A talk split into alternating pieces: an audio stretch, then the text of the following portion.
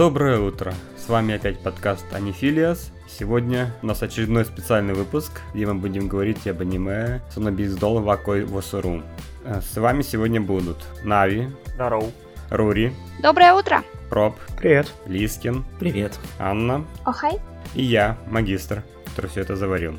А, сегодня мы говорим об аниме My Dress Up Darling. А, это интересное аниме, одно из небольшой когорты про косплей. Причем, как в, в других аниме косплея было достаточно немного, и это не было как бы основным а, сюжетом. Здесь же а, сюжета про косплей больше, и это достаточно хорошее аниме про репрезентацию косплея. О чем же это аниме? По сути, это аниме про парня, который умеет шить и который является кашираши, то есть э, изготовителем хинодол, а хинокукол. Он пока еще учится, немножко страдает. И страдает того, что его хобби не, э, в детстве не признала подруга детства. Вот. А, и вторая пер- персонаж Марин. Она Гяру, внезапно э, адекватная Гяру, что редкость в репрезентации. Она пытается косплеить и шить, но она не умеет шить. Ну, Это сложно такой вот базовый синопсис. А, что можно еще добавить? Автор внезапно женщина, и она хотела сделать это аниме с идеей, то- чтобы показать а, некоторый wish fulfillment э, э, мечт э, людей, которые хотят... Например, я хочу встречаться с косплеером. Либо, либо я хотел встречаться с девушкой в старшей школе вот, вот с такой вот девушкой. Вот. Такой вот базовый синопсис, базовая идея. Вот. А, что еще интересного? А, я так понял из интервью с автором, она сама не косплеила, но она привлекала множество косплееров для консультаций, для того, чтобы вообще а, написать, что и как происходит, э, а, и понимать основные процессы косплея. А, Например, э, интересный вопрос, который она рассматривала, это как изменять свою внешность, то есть там макияж, подтяжки глаз, э, изменение там мимической мышц, что, в принципе, характерно для азиатского косплея. В России у нас это вроде бы не так активно применяется. Но вот такие вот, например, вопросы. А, что еще можно сказать? Кто-нибудь Ну, что-нибудь добавит? Ну, кстати, вот эти детали про подтяжки мышц, это изменение разреза глаз, я нигде в других э, манго, которые я читал, я вообще не, не видел. Да, тоже Не хотел припоминаю. сказать, что вот начиная там, косп... ну, персонаж косплеера обычно всегда где-нибудь может найтись, там, ну, не главный, конечно, но второстепенно там из друзей обязательно есть у героев, но максимум там они, вот как это, как Куранека, только шьют что-нибудь. О, а я А. думал, они действительно пластические операции на каждый косплей делают с глазами. Нет, это все фотошоп. Кстати, вот тема фотошопа вот здесь, к сожалению, не раскрыта. Я это просто в углу где-то на фоне стены выкладывали это в их там неко постаграм, и тут же это 100 миллионов лайков. Там еще это ст- стадия фотошопа где-то Не, ну, пропала. Но там, но там, там же была, там же была, упом- было Ну, упоминание, первый, что это потом, когда Дзюдзю появилась. А первый это у них прям они вообще это тут же А, сфоткали, это- тут же выложили, тут же лайки посыпались. А так-то реалистично, да, конечно. Ну, ос- остальное это более-менее. Ну, как бы да. Кстати, Ольга, Анна, ваши мысли вот по, поначалу, что вы заметили там интересного? Мне с самого начала понравилось, что они сделали акцент, э, не сделали героиню, что она вот все умеет. Мне понравилась завязка на этом. Ну, конечно, момент, э, вот сейчас упоминали как раз про редакцию фото, что без редакции запостить фото, чтобы оно сразу... Нап... Ну, вот это только если у Марин действительно такая идеальная внешность. Хотя, А. конечно, мелкие недочеты остаются. Но не, аниме понравилось. Очень веселое, такое легкое. Кстати, раз- разовью мысль про э, редакцию фото. Я был немножко косплей-фотографом а, и замечал, что условно, ну иногда бывает то, что косплееры делают профессиональный фотосет, постят его, и ну, там ну, мало лайков, мало реакции на него. В то же самое время а, делают заказ дома, почти без редактуры, постят его, и там как раз он условно взлетает. Да. А, да, как бы... Это такой вопрос по, по стене фоток без редактуры. Иногда людям как бы... Иногда такое тоже случается. Мгм. Да, такое бывает. По поводу начала аниме а, могу добавить, что мне лично очень понравился энтузиазм Марины, ее увлеченность. А, вот эту ноту радости от возможности найти единомышленника, найти того, кто поможет воплотить твое видение, твою идею, того, кто разделяет а, вот это движение души и интерес, оно прекрасно передано. И вот, а, пожалуй, для меня именно этим понравилось. Это ну, достаточно короткое произведение анимационное. Мангу, вы не успела прочесть, только посмотрела аниме. И вот эта демонстрация а, того, как Марин находит э, единомышленника, помощника, очень мне сильно прям сердце затронуло. Очень было приятно это видеть. Ой, да, согласна. На самом деле мне тоже этот момент понравился, как она горела своей идеей, как ей понравилось, что ей откликнулись. Э, такой... Мне очень понравился энтузиазм главных героев. Да, у каждого свой и прекрасный совершенно. И он э, передан ярко, но без перегибов. Понятно, Мгм. что жанр требует некого приукрашивания, но здесь авторам удалось вот какую-то верную ноту выдержать. Это очень приятно. Я, кстати, добавлю здесь, э, да, меня зацепило вот это вот взаим- взаимопринятие хобби друг друга. А, кстати, да, автор здесь еще пыталась в том числе... А, сейчас вспомню. Точнее, так как. Автор заметила, что были случаи, когда она услышала разговор, что одна парочка разошлась из-за того, что партнер э, не принимал косплей хобби другого человека. То есть, типа, мы расстаемся, потому что ты косплеишь, типа, переставляй косплеить. Вот. э, И, соответственно, вот эта травма непринятия д- хобби другого человека, она решила как бы сделать наоборот, показать, что, а в принципе, такое может существовать и так быть. А, И да, мне очень понравилось то, что они принимают друг друга, уважают как бы хобби друг друга, и в том числе вот эта взаимная радость э, нахождения единомышленника. Ее очень хорошо я вот вижу, например, на аниме-фестивалях, э, когда встречаю там косплееры, которые первый, второй раз пришли в, своей, в своем костюме на фест. Они еще никого не знают, но они вот буквально расцветают, э, когда видят принятие и находятся среди как бы своих людей, своих людей, которых их как бы понимают, они такие же, и начинают общаться, устраиваться. Да, ну, по поводу принятия, здесь это, в принципе, одна из основных тем. Но это касается, наверное, уже больше манги, потому что, да, мой магистр говорил о том, что вот э, у Гози Вакана, главного героя этого аниме, этой манги, вот у него есть прям почти маниакальное влечение созданиями куклы, которое в свое время отвергла подруга нашей школы, и это там заставило его закрыться и как-то не взаимодействовать с одноклассниками, например, то есть э, ну, как бы построить вокруг себя такой кок- кокон, который разрушила Марин. И, в принципе, в манге уже показано, как он, э, ну, как, как они общаются с э, одноклассниками, вот опять же через Марин, и одноклассники вот уже в старшей школе нормально принимают его хобби. Он понимает, он понимает что вот он как-то за, заморачивался, в общем-то, ни о чем. Что хобби это иметь вот такое увлечение, это нормально. Что э, окружающие вполне могут его принимать. То есть не, не обязательно все окружающие э, это хобби в штыки встретят. Вот.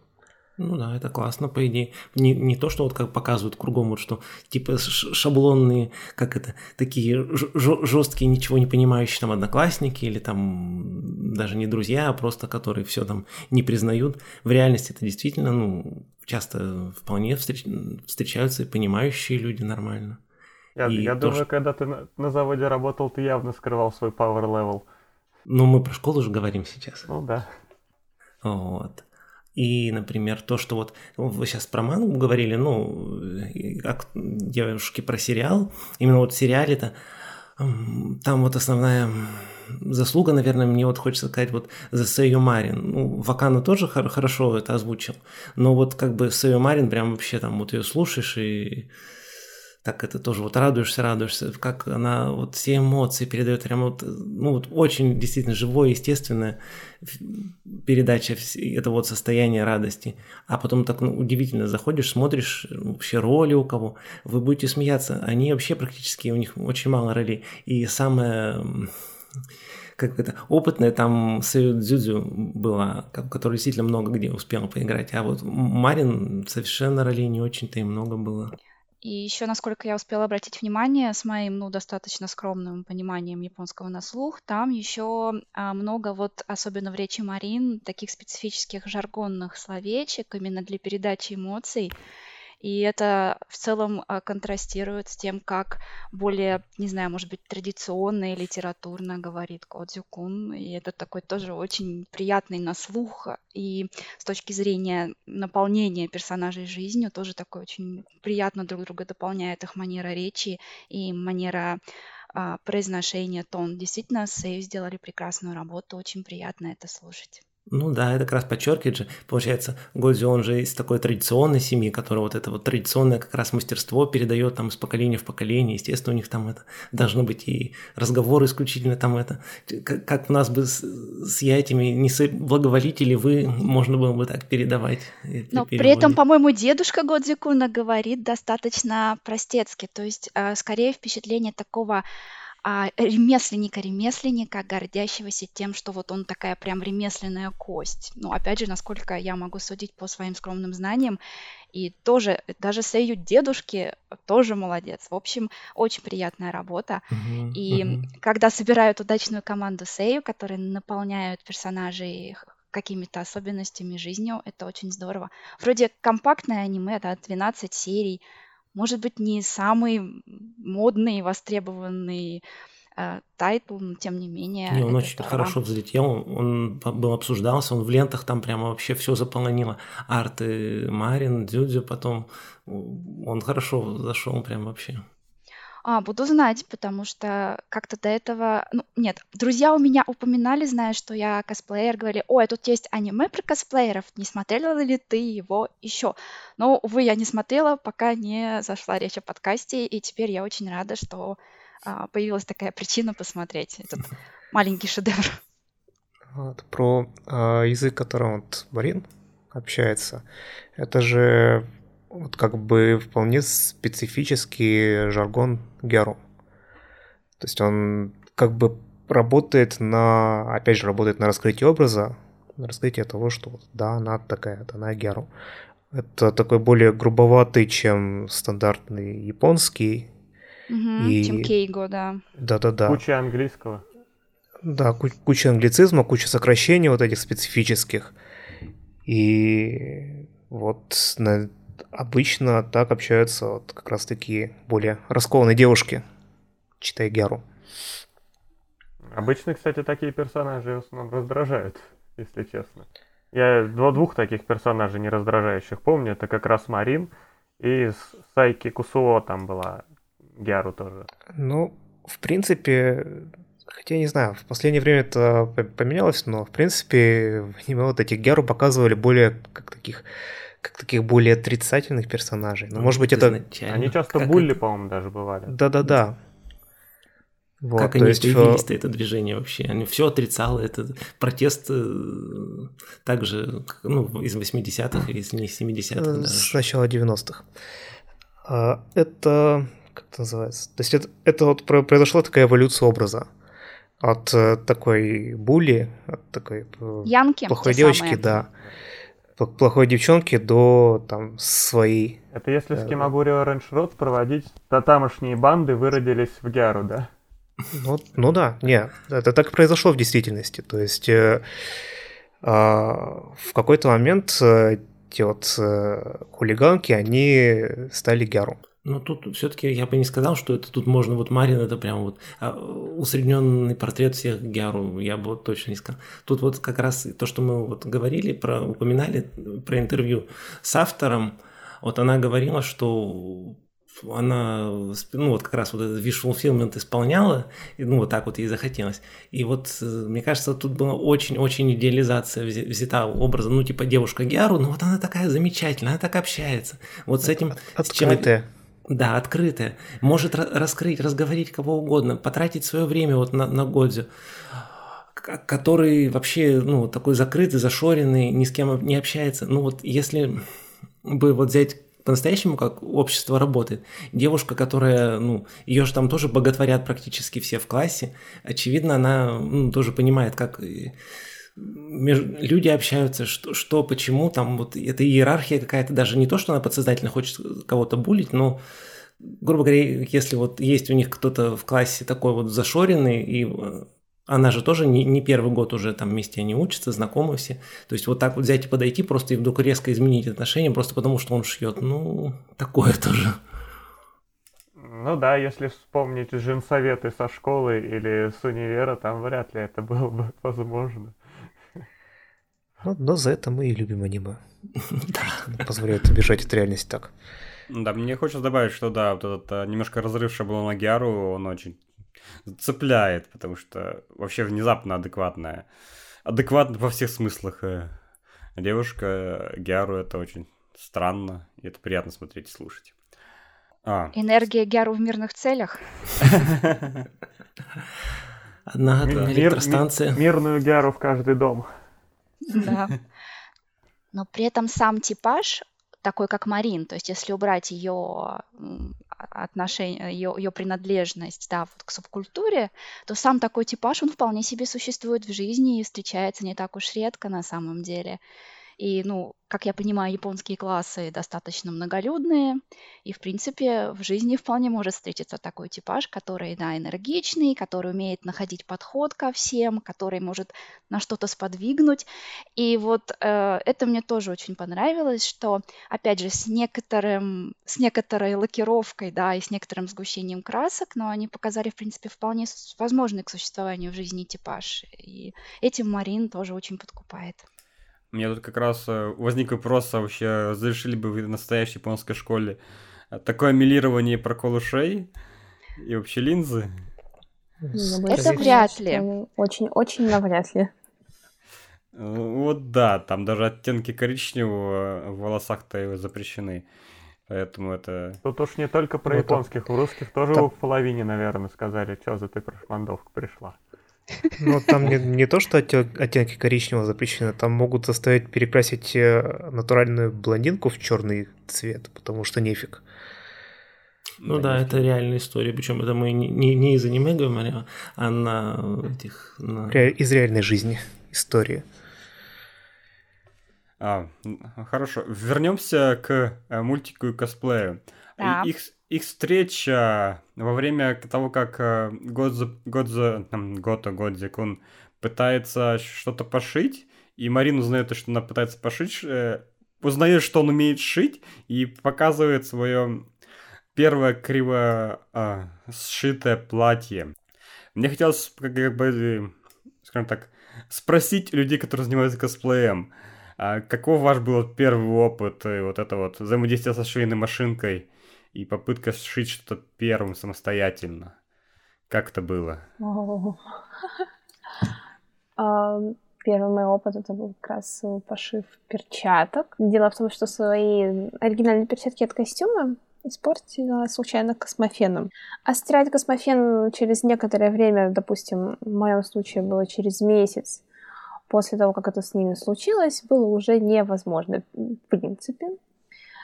Так что э, я решила попробовать себе за швейную машинку. Я пошла к знакомой, которая она есть, тогда на тот момент была. И да, это... Учитывая, что я в школе пробовала заниматься швейной машинкой, я что-то помнила, но когда я села и поняла, что сейчас мне придется с ней самостоятельно работать, э, я попробовала сделать первые строчки. С непривычки было тяжело, а первый результат был, конечно, не очень. Но это нормально почувствовал себя Марин, буквально. Да. А, итак, что касается моего первого опыта, то я обошлась без швейной машинки. Я свой первый костюм, это была Мэй из Guilty Gear, наверное, знакомая серия игр. Хоть кому-нибудь из присутствующих.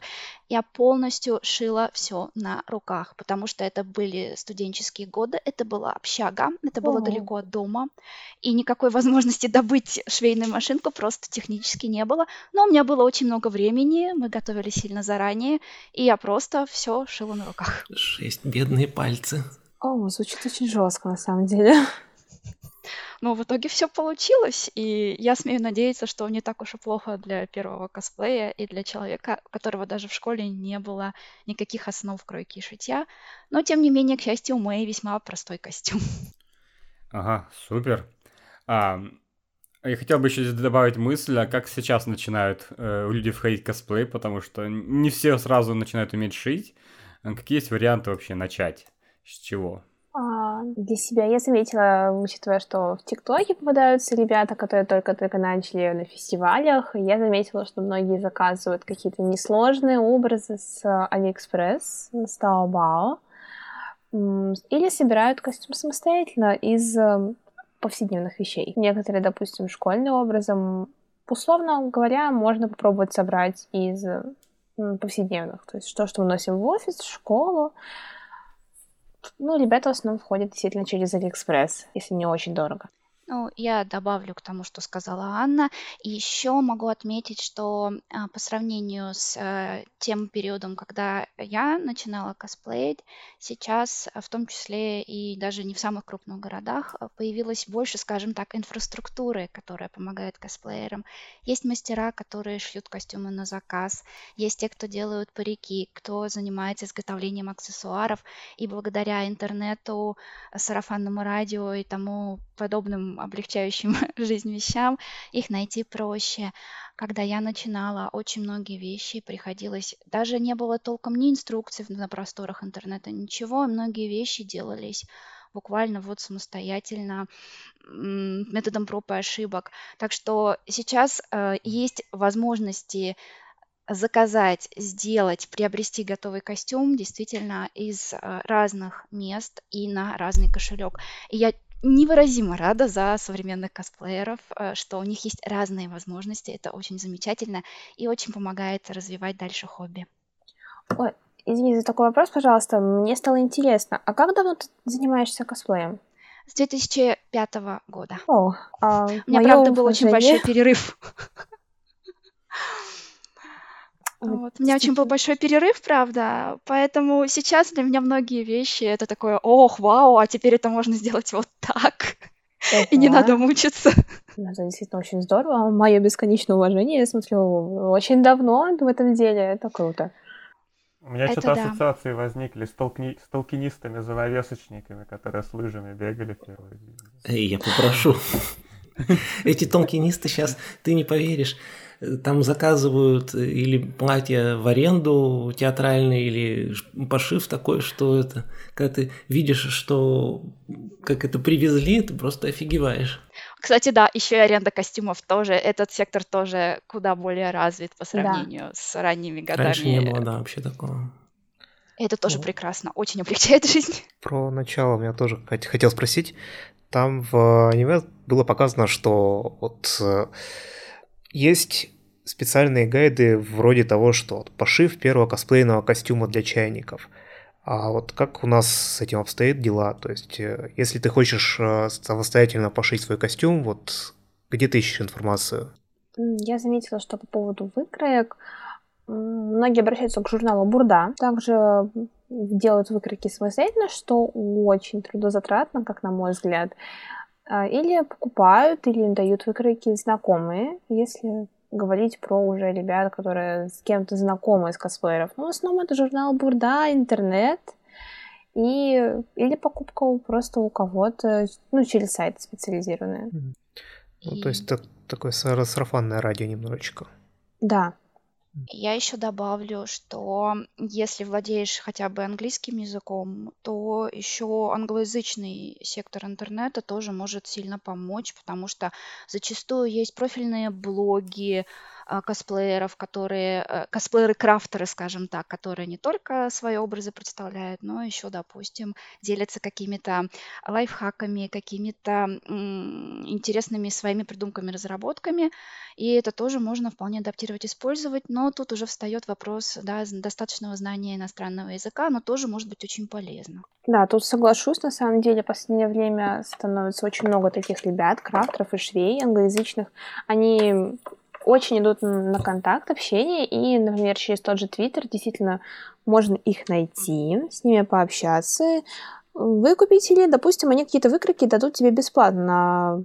Если это общие выкройки, ну, иногда даже на какого-то персонажа. То есть некоторые просто дают, но в основном, да, они продаются. А, как раз сейчас затронули тему крафтеров, швей и так далее. Хотелось бы как раз подробнее про, в общем-то, так, поддерживающую или вообще базовую индустрию косплея, которую мало кто знает, как она работает, как она существует.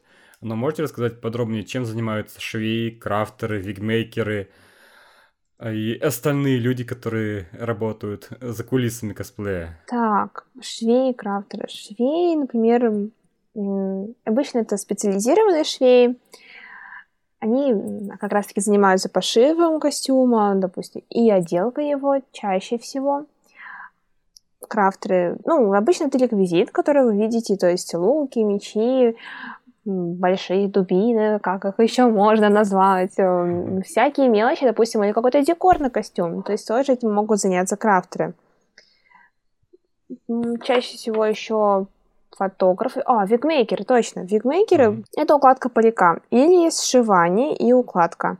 А, обычно парики приходят с Алиэкспресс или из каких-то специальных магазинов, если человек очень хочет, прям вот, чтобы парик был именно определенного оттенка, может заказать на заказ. Но обычно он приходит не уложенный, с нестриженной челкой, без краевой, и если человек хочет, чтобы это выглядело не так грустно, как он приходит, то обращается к вигмейкеру. Он его уложит, пострижет обязательно. И тогда даст тебе уже готовый результат. Обычно получается очень хорошо, на самом деле. Вот. Анна озвучила, да, основные моменты. Могу только, пожалуй, своего опыта добавить, что а, ну, по крайней мере, нашей косплейной банде в свое время пришлось обращаться к реконструкторам-ролевикам, потому что были достаточно специфические серьезные доспехи у персонажей и оружие. И вот э, ребята в том числе помогали нам, объясняли, как во всем этом правильно двигаться, как достаточно реалистично, но при этом зрелищно на сцене всем этим размахивать и так далее и тому подобное. Но это еще из такого забавного или интересного к, к моменту, э, какая еще, кто еще может поддерживать, да, помогать косплею. Вот бывает иногда даже исторические реконструкторы. Ну, потому что очень пересекающиеся сферы практически, потому что тоже шить, что-то крафтить там, это очень развитые люди в да. этом плане. У меня друг постоянно костюмы для Вахи или там э, оружие себе мастерил. Да, в Вахе там уж доспех, так доспех будет. А там из чего такие доспехи делают? Они же должны быть, ну, не много килограммовые, чтобы человек, в принципе, мог двигаться. Ева Пенка. Из кривой эстонской Да, прекрасное средство, да, которое спасает. Но бывают люди, которые настолько хотят соблюсти аутентичность, что вот в, нашем, в нашей, так сказать, практике был случай, когда реально человек был в реальном реконструкторском рыцарском 30-килограммовом железном доспехе. Боже мой. Но ну, выглядел он, конечно, божественно, да, тут не поспоришь. Но я полагаю, что пах он совсем не божественно. Вот этот человек История умалчивает. Я потом забеспокоилась его самочувствие, на самом деле, как ему потом было. Хорошо ли с ним все? Надеюсь, он не в жару это все делал. Нет, не в жару. И потом все остальные, все остальные, вся остальная часть косплейной банды потом стояла, его дружно обмахивала э, всем, чем можно, чтобы он пришел в себя. Но все обошлось, все было хорошо. И... А, аналог той сцены, да, из за это с охлаждением скамейки. Да, да, да, действительно, это вот тоже очень реалистично. Но пока еще просто не дошли до момента обсуждения, как Марин дебютировала на косплей-ивенте, но очень реалистично показано, потому что многие костюмы, к сожалению, имеет вот этот недостаток, что с физиологической точки зрения в них может быть очень тяжело. Да, да, Да, это просто боль на самом деле. Косплеер должен страдать, старая добрая аксиома, которая, наверное, родилась вместе с косплеем как таковым. Да, мне кажется, это действительно так, потому что в некоторых костюмах они, конечно, могут выглядеть просто божественно, но ходить в них это отдельное испытание. Ходить, двигаться, а если это что-то связанное с еще там демонстрацией боевок или еще чего-то, это третья история, да. А в некоторых костюмах еще дышать нужно научиться нормально. Тот- Да, корсетное что-то, да, это, это квест. Или утяжечка. Вот это прям мое любимое. Но на самом деле все окупается а, тем, ну я не знаю даже, тем, наверное, драйвом и удовольствием от того, что получилось, от того, что вот он костюм, вот он персонаж воплоти, и вокруг те, кто тоже радуются, видя э, удачное воплощение персонажа Да, больше всего приятно видеть, как люди смотрят на тебя, и им очень нравится твой образ, они говорят тебе об этом, и ты понимаешь, что ты не зря действительно стараешься, и все вот эти сложности, там, тяжелый парик, э, сложность стоять, да, дай боже, только в обуви в этом костюме. Обувь, да, обувь тоже бывает очень сложно носимая. Да, вот все это действительно окупается, на самом деле. Как бы это ни казалось странным, но это действительно так. Мы как раз начали и вскользь затронули тему а, фестивалей. А, давайте как бы подробнее в нее углубимся. То есть, э, какие фестивали бывают, какие, как они выглядят в России и как они были показаны в аниме, и, и какие различия мы вы заметили там. Вот со своей стороны я заметила, вот когда смотрела аниме, я заметила большое различие между японскими фестивалями и российскими, потому что когда нам показывали дебют Малин, я не заметила, чтобы там были какие-то выступления. То есть э, в основном ребята просто приходят, это как ярмарка, в костюмах, есть, э, как я поняла, условно фотозоны, я говорю сейчас про японские, то есть и на этом все. Возможно, нам показали э, какой-то отдельный тип фестиваля. Я, к сожалению, не очень за них шарю. Но в России после карантина осталось на самом деле не так много фестивалей. Раньше их было действительно много. Сейчас осталась самая малая часть, крупная. Ну вот вообще, как- какие есть типы э, мероприятий, куда можно прийти в косплее? Ну, хотя бы М. до, до 19 года, скажем так. 20 Ани... Аникон, Аниматрикс, Онино Йору был, также был, ну и остается Тагучи, Комик-кон, Старкон. М, Было что-то еще сейчас. Мав. сейчас. Мав, точно, да. Питерский, да. Прекрасен. Да. Воронежский фест. О, Воронежский это прям, да, это отдельная Классика. история. Когда-то в Да. Уфе еще был, по-моему, известный анимал. Я, правда, на него ни разу не сходил. ФФ, ФФП, то есть, э, не знаю, Тусяо, но это больше как э, пати, ярмарки. Да, аниме-патички. Да. М, Ну, то есть, условно, условно говоря, э, два вида. Это вот такие косплейные фесты и пати. Да. Да, Ну, все ну, верно. Я хотел Ну или добавить, что- смешанные фесты, типа вот того же Комикона, да, которые а, не только, ну, ск- сколько на аниме там японская культура, а еще и игры, и комиксы и так далее. То есть там мешанина из европейского и азиатского, скажем так. Мне кажется, их можно даже в отдельную, пожалуй, категорию. Потому Ну. что фесты, они больше на японское заточены. Крупные. Но мне кажется, ну, по крайней мере, по местному фесту несколько лет назад там уже достаточно сильно было смешение, что все подряд. А, это я отстала от жизни, да, из-за перерыва, простите. А, Я хотел бы добавить, что я, я заметил э, в Японии, условно, фестиваль, это зачастую косплееры тусят на природе снаружи э, веню, то есть даже в том же комикетах. То есть ты приходишь, снаружи тусишь, и все, а внутри происходит какая-то торговля.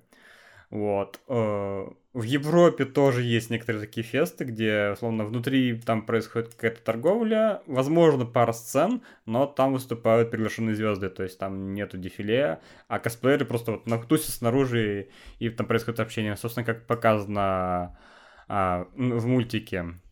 А в России дополнительно, словно, да, есть аниме-фесты, где у тебя есть основная программа, и она сценическая, то есть это сценические фесты, где Есть косплей-дефиле, есть косплей-сценки, есть всякие различные другие типы выступления, ну, в том числе там добавляют и караоке, и танцы, и прочее, и прочее и где у тебя и Каспар и выступает, и в том числе там тусит условно в, в зале, в холле, там фотографируется, тусит и так далее.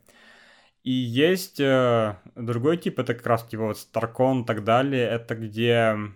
Ну там тоже есть сцена, но там также много торговли, много стендов, то есть такие стендовые так называемые фестивали, где могут быть стенды по какому-то условному произведению, фандому, чему угодно, сеттингу, а, где группа косплееров уже собирается на этот стенд и как-то показывает, собственно, репрезентирует, репрезентует, собственно, свое произведение.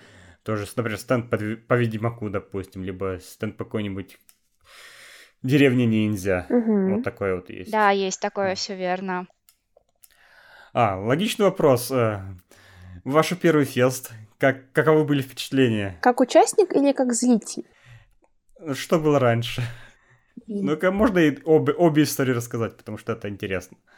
Я сперва пришла как зритель, это было... Мой первый фест, он вообще выпал на 17 год, и я пошла туда с подругой. И это как раз был Комик-кон. Мне тогда не очень понравилось, если честно. Потому что как участнику мне было интересно смотреть только на косплеер, о, не как участнику, как зритель. Мне было смотреть интересно только на косплееров, на каких-то известных блогеров. Но учитывая большое количество народу и очереди, я быстро устала, и была ужасная жара. Это было прям перед началом лета. Я не оценила, на самом деле очень жарко было. Я не знаю, помещение было еще с такими большими стеклянными окнами, почти панорамными. Это как, как теплица. да, это было как в теплице, учитывая, что и кондиционеры, если они там вообще были, работали слабо, а фотозона находилась прям под солнечными лучами. Я когда только пошла посмотреть, я поняла, что я ужасно хочу спать и уехала домой. Это было... Мне не понравилось. Тогда нет. М-м. Ага, а- а косплей А, опыт? Косплей опыт у меня был в том году, первый раз как участника. Вот тогда мне действительно понравилось все, несмотря на то, что я ужасно нервничала. И это был Тагучи, это было лето. Моя странная история. Я решила, что будет нет ни идеи получше, чем добраться до фестиваля сразу в костюме, что я делать никому, никому не советую, на самом деле. Жесть. Да, но я доехала на такси, потому что я подумала, что все-таки на каблуках в метро это будет э, ну, очень-очень сомнительный опыт. э, Поэтому я, к сожалению, чуть не попала в аварию на такси. Но, Ой. да, мы- нас просто занесло немного. Я, я бросилась не проверять ремень безопасности, а проверять парик. Не съехал ли он очень сильно. Классика, да, представляю. Я как только добралась, я поняла, что я успеваю к программе, пошла там что-то порепетировала, у меня было просто дефиле. Вышла, провела дефиле, зашла за сцену и села на колени, я испугалась ужасно. Но, с другой стороны, это уже после выступления, значит, все отлично. Я За помню, кулисами уже можно. я почувствовала, как у меня белеет лицо на сцене. Я на фотографиях потом высматривала, а сильно ли было видно, как я вот побледнела до состояния, что я уже будто не живая. Ну, нет, повезло, незаметно. Возможно, из-за челки, возможно, из-за того, что я очень активно махала веером. Не знаю. Главное, все удалось и история. сложилось. Это главное. Но мне понравилось, несмотря на то, что у меня не было с собой сменной обуви. Я провела на каблуках часов 10, и э, на следующий день на работе я была немножечко, немножечко не алё по состоянию. Ну ничего, если бы белело лицо, можно было бы сказать, что это традиционное японское, как вот эти вот куклы же белые есть. Кстати, чем-то, мне кажется, мой образ по, по- ну, достаточно по нагруженности, по пафосности, если можно так сказать, действительно был чем, чем-то их напоминал. Но нет, это была всего лишь Нингуан, поэтому... О, боже мой. И, кстати, идет быть светлолицей, да, все хорошо. Ну, Будем надеяться, что тут все было действительно удачно, и это было незаметно. Как правило, обычно со сцены не особо заметны какие-то мелкие моменты. Да, но тогда, несмотря на то, что я никакого места я не заняла, и все прям было не очень-очень стрессово, мне тогда очень сильно впечатлила вся обстановка, и дружелюбные ребята в целом меня достаточно поддерживали. Много кто, несмотря на то, что у меня не было особо знакомых, и никого я там не знала, кроме парочки человек, меня активно поддержали, когда я сказала, что это вообще мое первое выступление, и это меня очень смотивировало дальше ходить выступать. В общем, тогда мне действительно очень понравилось. То есть очень сильно изменилось мнение за 4 года. Вообще кла- очень классно. Но как посетитель я обычно больше не хожу. Просто а, как участник только. Чукча не читатель. Вот по поводу поддерживающей атмосферы тоже, э, тоже с удовольствием подтверждаю. Действительно, а, люди, которые вовлечены в это хобби, они понимают, как это работает изнутри, сколько сил, рвения, сколько фантазии, креатива, и в том числе и усилий, чтобы найти, допустим, средства и материалы вкладывается. Они сами через это проходят, понимают, через что проходят другие, и, конечно же, с удовольствием друг друга поддерживают. Потому что косплей — это э, очень многогранное хобби, которое требует э, разных навыков, а, разных материалов, источников. И вот это такое косплейное братство, и вот это вот ну, социальная, скажем так, сторона косплея, вот это именно то, что в свое время меня, например, в косплей повлекло. Потому что это было так, то есть ты сидишь, зубришь конспект, а к тебе прибегают, сказать, э, сос- соседи по общаге, говорят, слушайте, а мы тут вот сейчас хотим замутить. Вы знаете, что такое косплей? Нам вот тут людей не хватает. И пошло-поехало. И вот это вот эта вот социальная сторона косплея, она меня очень привлекает, меня очень радует. И пусть так будет еще долго-долго-долго и всегда. Вот это косплейное братство, вот эта поддержка, вот этот взаимный интерес, пусть он будет всегда и цветет самым лучшим цветом. А можно я тогда спрошу, потому что со стороны часто кажется, что косплейные сообщества, они как раз-таки э, осиное гнездо.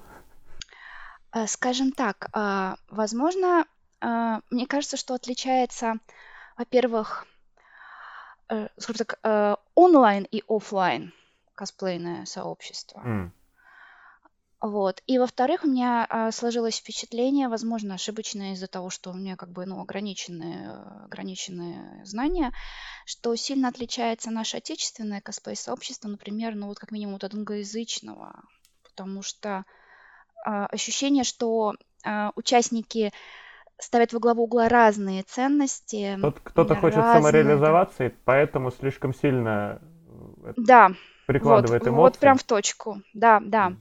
Вот мне, может быть, везло, я не знаю. Я, вс- как, как любой из нас, всегда мы исходим все-таки из личного опыта, из того, что мы сами пережили в жизни, встречали.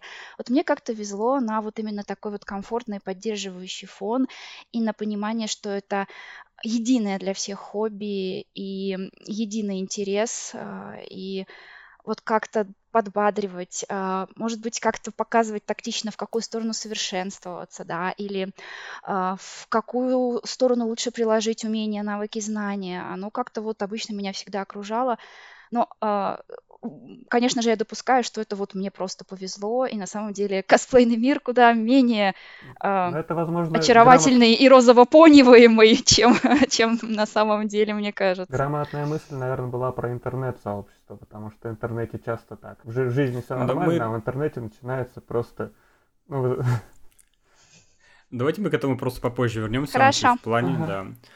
А, Рури, расскажи про свой опыт косплея, начало. Вот, э, я уже, я уже начала сказать, что это действительно, я тихо, мирно с соседкой по общежитию, мы сидели, зубрили конспекты, и когда эм, прискакали наши сокурсники и друзья и сказали, а вот мы тут заму- хотим замутить, осенью в Питере будет фестиваль, вот там давайте мы замутим. А, Показали дизайны персонажей, объяснили, что собирают большую команду, и в итоге, да, мы на осенью поехали в ноябре, это был серый питерский ноябрь, темнотища, грязища. Мы приехали заранее, чтобы отрепетировать большой командой, которая состояла из питерцев и москвичей совместно.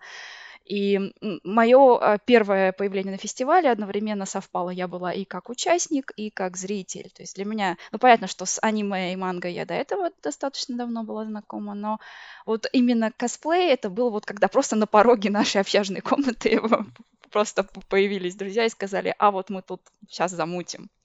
Нет времени И- объяснять, надевай парик. Да, да, примерно так, да, да, да, да. Вот. И давно это было. Часть подробностей у меня, конечно, в памяти стерлась, но Я помню, что э, это был ДК военно-медицинской академии, такой достаточно олдскульный, очень такой специфический по дизайну, камерный, э, разного народа было много, но мы умудрились и выступить, и походить в костюмах, и там пофотографироваться в фотоуглу, и порадовать посетителей. Там была гейм-зона, как раз народ играл в Guilty Gear, там что-то типа турнира было в Guilty Gear, и вот когда там на турнир явилась почти там, ну, такая приличная подборка персонажей кос косплея, участники были очень рады, им очень понравилось. Это тоже оставило приятное впечатление, когда э, ты понимаешь, что ты не просто там грубо говоря, вот красиво нарядился, да, и вот там выступил, что-то такое, а вот еще вот они люди, и вот и э, геймеры, и они видят персонажей один к одному, грубо говоря, да, живых в натуре, и это их радует. Вот возможность порадовать других людей тоже дорогого стоит. Пока ты говорила, возникла мысль, пара вопросов на самом деле. Да. Это подбор людей, участников в команду. Это такая прекрасная активность, когда ты собираешь э, людей между несколькими городов. Как это происходит? Что это вообще? Почему и как? Ага. Ну, скажем так, э, всегда есть некий лидер, который начинает двигать идею и собирает команду. Обычно начинает к ближайшему, с ближайшего окружения, а потом действительно работает уже друзья друзей, моих друзей. И в итоге рано или поздно собирается вполне себе полноценная подходящая команда. И а, обычно а, складывается удачно так, что ну, обычно чаще всего еще кто-то из команды еще какими-то дополнительными полезными для косплея навыками владеет. Кто-то шьет, кто-то мейк, допустим, хорошо делает. И вот э, за счет этого сбор команды может еще решить чисто какие-то технические проблемы косплея, связанные там с изготовлением костюмов или аксессуаров и так далее. Вот это большой плюс, когда собирается команда, потому что если ты один, то ты вот, вот один все задачи и решаешь. А если у тебя команда, то можно, как это выражаясь управленческим языком, делегировать полномочия. Угу. А, второй вопрос я забыл, но я вспомнил один вопрос, который вспомнился, пока обсуждали крафт и так далее. Отличие и доступность, э, словно, вещей, которые можно купить в магазинах в Японии и в России. А в Японии ты можешь пойти в аниме-магазин, и у тебя там будет, э, собственно, набор для крафта, парики, всех возможных расцветок и так далее. Иногда гостю... готовые костюмы. В России же... В России остается только Алиэкспресс и заказы. И либо... Россия... Да, пока этого нет, к сожалению, но я очень надеюсь, что вскоре это появится, потому что это действительно очень хорошая идея. Но в основном, да, заказы пока через Тао, Алиэкспресс или пошив на заказ. Ну, мне кажется, если в России появится, то в виде каких-нибудь интернет-магазинов там, тоже на маркетплейсах, потому что, мне кажется, спрос достаточно ограничен у нас. У нас даже обычные кондовые аниме-магазины, их очень мало – да, есть такое. Они довольно жуткие. Десять лет там не был. Я думаю, что ничего особо не поменялось, кроме набора тайтлов. А так, я думаю, все плюс-минус то же самое. Тайты не поменялись тоже. Понятно, окей. Ясно. Наруто Форева и так далее. Эти Титаносы Форева. Меня, меня в прошлый, когда в прошлый раз там был, впечатлило какие-то пиратские записи каких-то дарам на DVD я даже О, не... надо же, оно еще есть. О. Ну, это, я говорю, это было 10 лет назад. А, 10? А, а, хотя, может быть, и сейчас есть. Вот я не уверен. Не, вполне может быть, я недавно ходил. А, кстати, да, я же тоже хотел рассказать про свой опыт э, а, фест походов. Я, так. И да, я был не косплеером, я стал фотографом в результате. Uh, cool story, сейчас я попробую вспомнить. Кажется, один из первых походов на фест это был Дайфест в Омске. Фестиваль, которому уже больше, не знаю, 15-16 лет. Вот, он давно, очень давно начинался. Я жалею, что я не ходил в самом начале его развития, начала, хотя была возможность. Но я пришел где-то там на, условно, на 10 или около того э, фест. Походил, он был как бы в ДК, ДКшный формат One Love. А, ходил, посмотрел, взял свой фотоаппарат, потому что мне был фотик, надо же было куда-то потащить. Было прикольно пофотать людей. Но я такой, ну, не сильно проникся, но было прикольно. Я жалел, что как бы раньше не ходил. Это был как бы первый опыт. А потом я переезжаю в Питер в семнадцатом году. А, мне захотелось, это был май 17 года, мне захотелось поесть рамена. Иду по Петроградке, нашел раменную, иду туда и вижу внезапно по улице ходят толпы косплееров. Я такой, опа. Это был Маф. А, да, это... Если Петроградка и раменная, это был Маф. Да, это был Маф. Я захожу в раменную, вижу там опять же толпы косплееров, э, ем свой рамен и дальше следую за ними в ДК совета. Вот. Покупаю билет на что там, на остаток этого дня и на второй день. А, захожу, смотрю, что там происходит. э, Косплееры. Ре- реальность Японии э, это как бы превратилась в реальность здесь, сейчас. Смотрю на сценические выступления, типа, о, прикольненько. На следующий день уже прихожу с фотоаппаратом, тоже как-то общаюсь с людьми, немножко фотою. И я такой, хм, это весело, это прикольно, это интересно. Здесь есть люди, с которыми ты можешь поговорить про, про аниме и все вот это вот, и все вот это вот. А, я такой смотрю, а дальше я смотрю, а какие есть еще фесты? Вот, э, дальше был Эпикон, а потом было волшебное дерево, такой немножко, э, скажем так, ролеви- ролевикский slash э, фестиваль на природе. Потом был Аникон. Потом еще, кажется, Старкон был. И вот, потом понимаю, что что-то я начал много фотать, то есть я реально...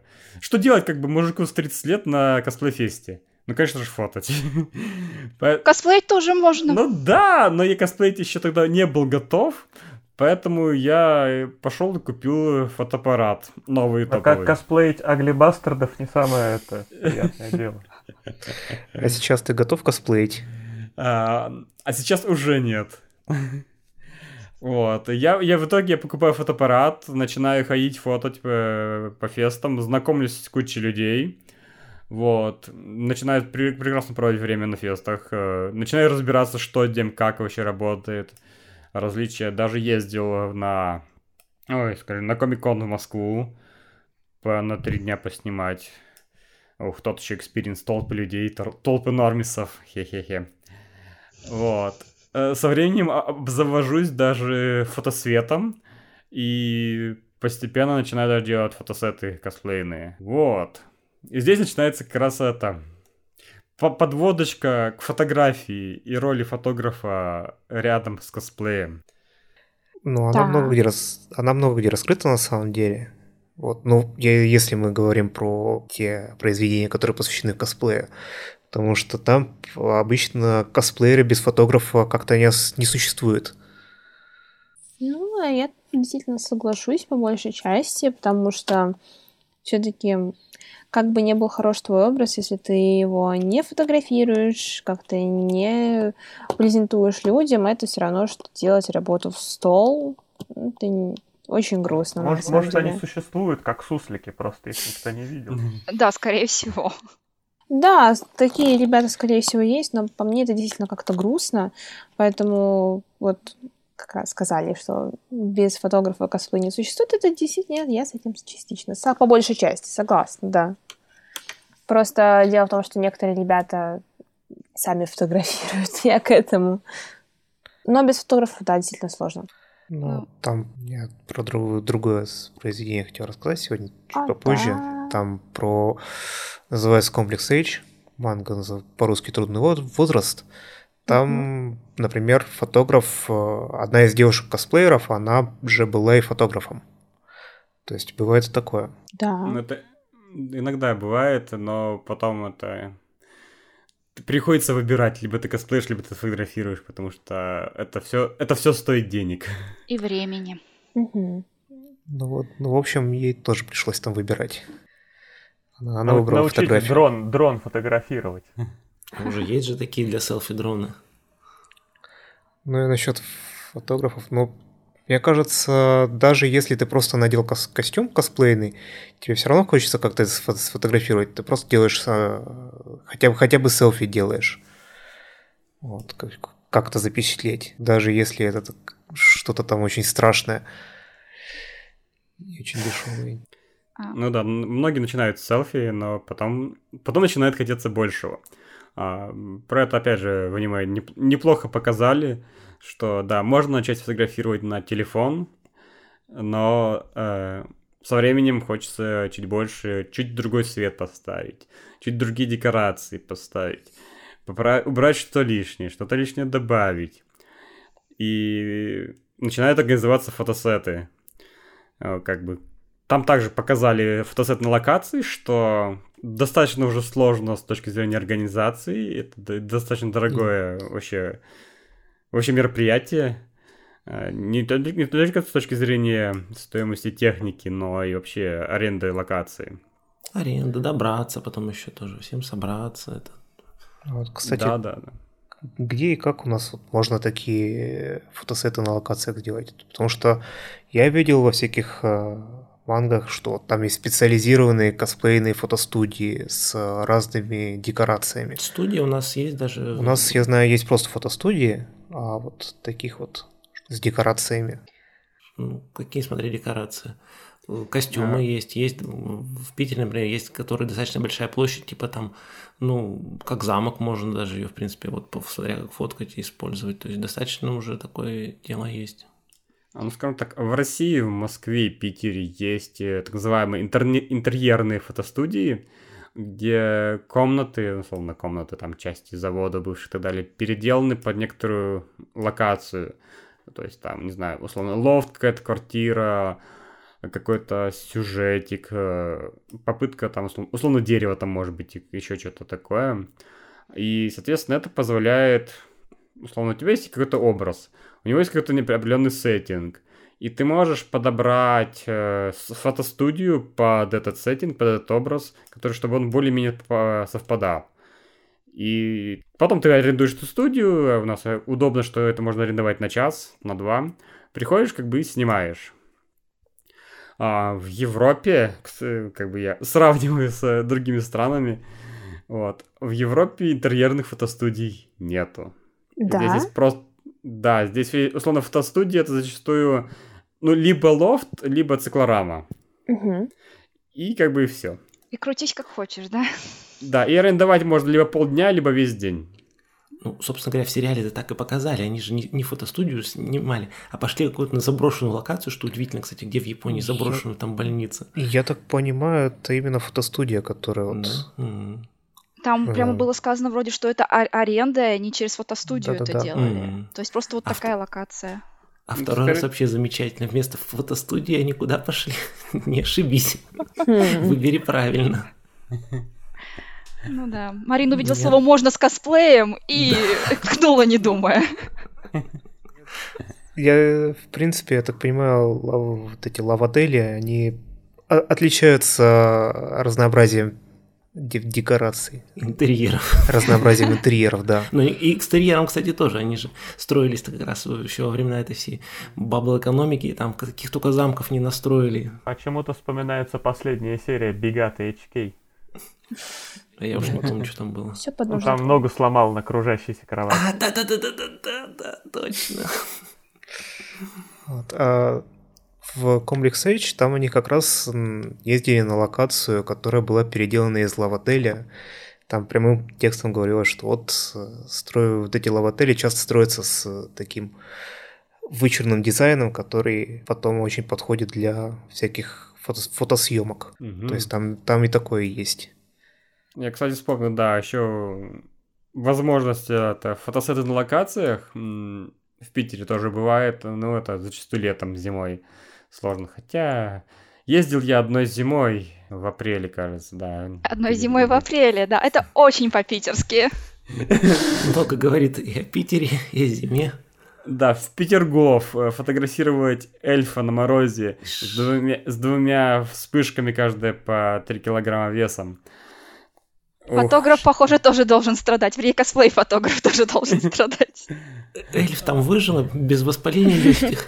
Да, выжил, но красный нос был, конечно же.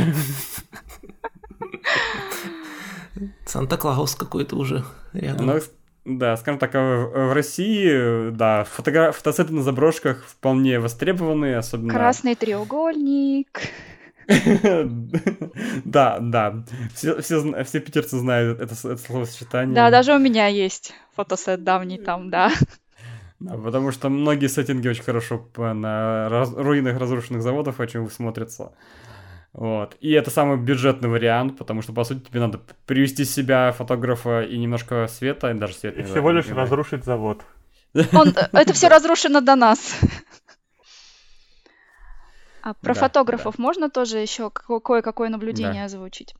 Да, а, ну, поскольку я начинала косплеить э, довольно давно, э, могу, скажем так, такую ретроспективу э, вывести, что сейчас действительно фотограф очень важное лицо в косплее, а, потому что сейчас гораздо больше возможностей где-то, эти фотографии презентовать, потому что когда-то, по сути, да, толком ни социальных сетей, ни Инстаграма, ни Твиттера, да, в основном э, косплей был привязан к мероприятиям с живыми людьми, да, вот какой-то тусовке.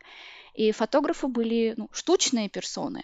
Плюс сейчас э, в последние годы и с техникой попроще, она и чисто технически, да, вперед шагнула, потому что когда-то съемки на цифро- цифровые зеркалки тоже не сказать, что были прям крутые, а сейчас и огромное разрешение полученных фотографий, да, их можно чуть ли не во всю стену распечатать, и объективы, и всякое оборудование, да, проще с этим стало. То есть э, есть... фотограф действительно сейчас очень важное лицо, и в том числе из-за вот социализации, да, из-за соцсетей, из-за большой возможности где-то эти фотографии фотографии презентовать. Плюс. Ну и оборудование, если нет, то его можно арендовать. Арендовать, да, это да, тоже конечно. очень сильно помогает. Что я помню, у нас была когда-то студийная фотосъемка, и это было просто белый экран. Вот, вот этот вот белый фон стандартный, да, который да, еще да. так любит затаптываться внизу, когда по нему даже в косплейные с обуви ходят, все равно видны эти отпечатки несчастные. И все, никаких интерьеров, ничего, просто белый фон.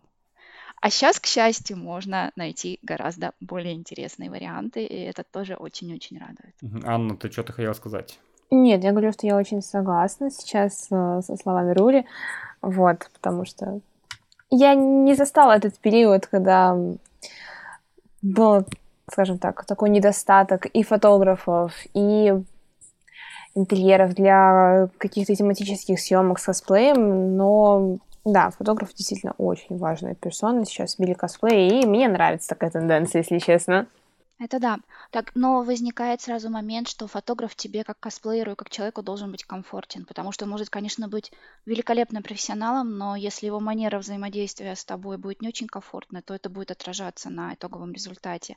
Поэтому, вот, ну, просто мое такое личное наблюдение, поэтому, ну, например, для меня еще очень важно не только как снимает и обрабатывает фотограф, а что он вообще за человека, как он взаимодействует с моделью, с окружением в процессе съемки. Ну, это просто такое тоже личное наблюдение. Кстати. А скинь фотографии. Прошло полгода. Такое тоже часто встречается, к сожалению. Самое тупое, что это встречается не только с э, какими-то косплей-фотами, с обычными, на вечеринке типа фотограф так пофоткал, и так все равно полгода не сфоткает, пока не посмотрит что-то там. Да, бывает. Увы. А вот тут про взаимоотношения с фотографами хотел бы более темный стороны коснуться, потому что, ну вот я знаю, что на японских косплейных фестах есть, существует такая тема, что там, какие-то фотографы пытаются, там, может быть, из-под тишка под юбкой, например, сфотографировать, или какие-то более откровенные позы просят принять. Вот как у нас с этим обстоит? О, на самом вот. деле такой момент не совсем именно так, но фотографии из-под тишка действительно до сих пор есть. Да, я и были бывает. в момент, когда я начинала. О, были. Даже, даже так. Какой да, кошмар. это, я думаю, такая, к сожалению, вечная тема, увы. Да, это очень неприятно, но в основном я бы, возможно, я не застала, возможно, я не очень внимательна, тут как посмотреть.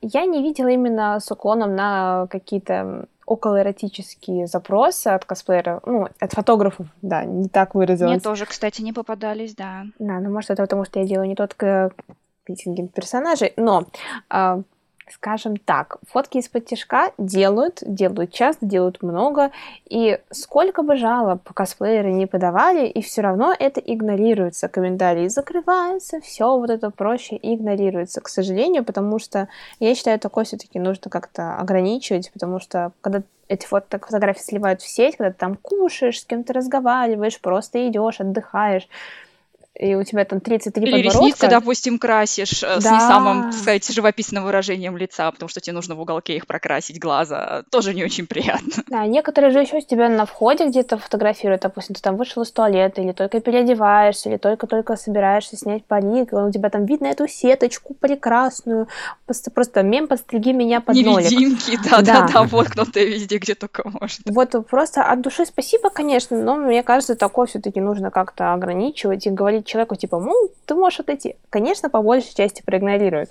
но не, ну, не очень приятно, вот про себя скажу, такое потом находить, э, это, во-первых, никак не отредактируешь, во-вторых, это и тебе и нафиг не нужно, вот честно скажу. Я тут со стороны фотографов хотел добавить, то, что здесь, наверное, можно разделить на два типа. То есть фотографы, которые знают, как снимать в косплееров, и вообще занимаются косплей-фотографией, и обычные посетители с зеркалкой, условно, либо с телефоном. А, По-хорошему, э, правило как бы фотографирования косплеера подойти поздороваться, спросить, можно ли сфотографировать, и дальше уже действовать по ситуации, там, либо сфотографировать на месте, либо отвести где-то в фотозону, если есть фотосвет.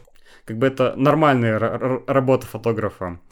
А, аль- альтернатива, да, это вот это вот э, фотографии из-под тяжка, откуда-то на удалении, и там, конечно же, это вот приводит к тому, этому результату, где фотографируют, где попало и как попало. И выглядит оно тоже не очень, непонятно зачем.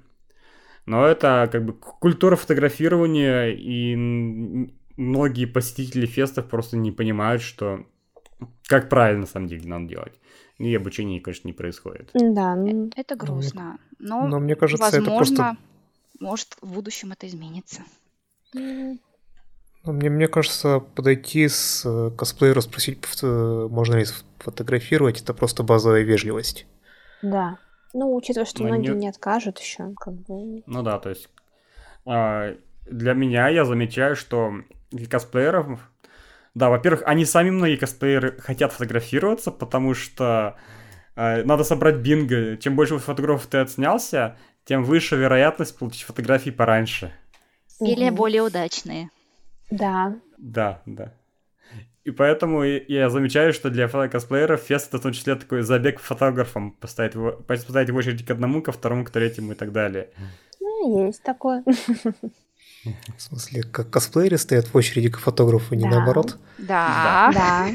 Вот свежий МАФ, там было 4 или 5 фотоуглов, и во всех стояли очереди, А, да. фотоуглов, потому что я вспоминаю записи с э, японских каких-то мероприятий, где там а, на заднем двор- дворике косплееры тусуют, и там они только остановились, вокруг них так, такой кружок фотографов, которые фоткают. Ну, вот все-таки отличается, да, подход к фотографированию несколько. Потому что Вот. обычно, вот если действительно просто посетители с фотоаппаратом, они, по-моему, вот в стиле репортажной скорее съемки, просто все, все, все, все подряд бывает снимают. То есть вот ловят прямо так, чтобы вот как-то а, остановиться в конкретном месте, не так часто попадается. Ну, это больше на, типа, вот, на том же Старконе, либо Комиконе, где у тебя куча стендов, куча пространства, и там иногда бывает невозможность фотографу встать со своим светом. Да. Либо ты стоишь, стоишь со своим светом где-то на задворках, и тебе, соответственно, надо как-то поймать косплеера, привести. Ловля либо... косплеера на живца. Да, да. Либо снимать. С текущим светом, а, потому что там стеклянные стены, и, соответственно, ты вот это останов- поймал, остановил, пытаешься снимать, и другие рядом подходят, начинается вот это вот кружок вокруг, пытаются фото все Да, синхронно. поняла, ага. Я Такое представил себе такую коробку со светом, которая подходит к косплееру, она захлопывается. Мобильная фотостудия. Вас Мы поймали. шутили об этом. Да. Да, да. Потому что иногда фотать э, на фоне других людей не хочется, хочется более чистые фотки, даже хотя бы на чисто белом фоне, а иногда это почти невозможно сделать. либо там какой-нибудь что-то... Зрители на фоне, конечно, меньше всего всех нужны, поэтому э, мечта мобильной фотостудии, она иногда это возникает. Конечно, мечта, да. согласна. Мобильная авто... фотостудия это автодом, что ли? Да, да. Кстати, ну, ли... мысли. Да, да. Ну, покупаешь автодом, там свет легко, наверное, устроить. Главное, чтобы все это не шаталось, желательно было прикручено к полу и не улетело при любом неосторожном движении. Но, но, но ну, ты же не на ходу фотографируешь. Не на ходу, но перевозить-то надо же как-то, допустим, что забыл убрать, и оно красиво летает потом по всему автодому. Следи. Да. Кстати, про фото, фотки на фестах. А, я заметил, что некоторые косплеи предпочитают, чтобы на фоне словно была движуха, то есть показать, что да, мы здесь были, это фотография этого феста. Либо фотки отдельно, типа вот э, фотографии персонажа, типа фон не важен. Такое тоже бывает. Mm. Ну, О, да, и, кстати, я сталкивалась с этим, что у меня есть друзья, которые очень любят фотографироваться, чтобы на фоне были именно люди, чтобы показатели, вот, фест, и так. В общем, да, такое действительно есть, но на фоне тоже классно. Извините, если немножко не в тему так встряла, но да, такое действительно есть. Да, норм. А, кстати, очередной открытый вопрос. Ваш опыт э, с фотографиями на фотосетах, на фестах? Ой. А, у меня, я не, то, я не очень давно в косплее, я начала в 2020 году, как раз во времена карантина. Мой первый фотосет, он был групповой вообще. И он прошел в 2021 году, летом, в 30-градусную жару, в студии в шубе частично, да. А, я, учитывая, что там еще не было кондиционеров и был один полудохлый вентилятор на, на 30 с чем-то человек, Основная проблема фотостудии, да. Да, а там как это было по типу теплицы, то есть без шуток, там был свет, было все организовано, якобы это оранжерея. Честно говоря, желание вот э, отправиться к праотцам было очень-очень велико, особенно через часа 4 после начала фотосета, потому что смена обувь тоже не спасала. В костюме ты весь вспрел, и я не удивлена, что у нас многие уехали, как только отфотографировали какие-то конкретно свои, скажем так, парники, сольники. Но так как у меня групповой был в конце, и, па и парочка парников тоже, это очень интересный у меня был первый опыт. Я приехала домой, помню, я думала, я все, я больше никогда не повторю такой опыт. Но у меня была подруга, у нее был кожзам и шуба самопошив, это все было очень тяжело, и я потом видела, как ей было плохо. То есть человек весь посерел. И про себя думаю, ну, это мне еще повезло, это мне только кусок шубы на мне. Ну, а так, да, мне потом на фестивалях было... Вот на фестивалях было прикольно. Там ты хотя бы ходишь, какие-то проветриваемые помещения, а в студиях всегда нужно быть с этим осторожнее. Если костюм подразумевает в себя плотную ткань, какие-то закрытые сильные части тела, то обязательно нужно уточнять, есть ли хотя бы возможность открыть окно, проветрить как-то помещение, потому что не во всех это есть. Это, прям вот очень важно. И что там по кондиционерам, хотя бы вентилятору, вот, пожалуйста. Для меня это очень важно, на самом деле, потому что я от любого перегрева отдыхать отправляюсь минут на 10. Э, очень резко, очень всех радую этим бывает в обмороке. Это нормальная тема. Но с фотографами я работала, вот у меня был индивидуальный фотос через пару месяцев после группового, тогда все прошло хорошо, не считая того, что я немножечко долго одевалась, у меня возникли проблемы с плащом, но фотос провели очень быстро, хотя, конечно, учитывая, что мы с фотографом были мало знакомы, а, боже, да, первые моменты неловкости, когда ты пытаешься заобщаться с человеком, и ты такой, блин, можешь музыку включить, а вдруг ей не нравится, вдруг я сейчас включу инстасамку, она подумает, что я кринж. Ай, нет, это, конечно, тоже, ну, как-то, и, и что-то другое включить. Может, я просто ТикТок включу подборку, просто послушаем музыку одновременно фотографируюсь. В общем, первый момент, первый индивидуальный фотос был очень сложным.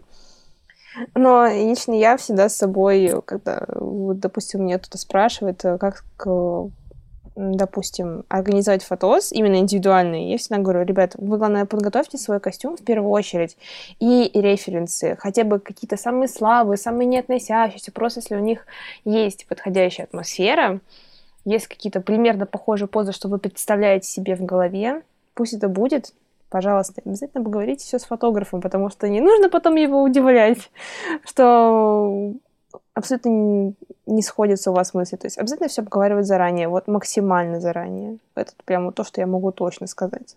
Отправишься к праотцам, надо аккуратнее, а то отправишься, а там грибные эльфы. А, да, это будет, конечно, очень интересно опыт с ними общения. Как ты здесь оказалась? Что ты здесь делаешь?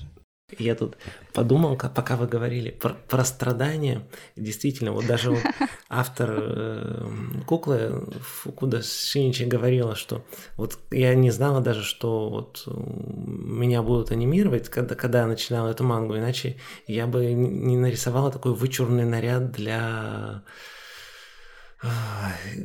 персонажа которого косплеила Марин. И, соответственно, вот многие как бы авторы, когда они начинают, э, допустим, создавать свое произведение или там студии рисовать, они даже не представляют, возможно, ожидаемой популярности, и, может быть, стоило бы упростить дизайны.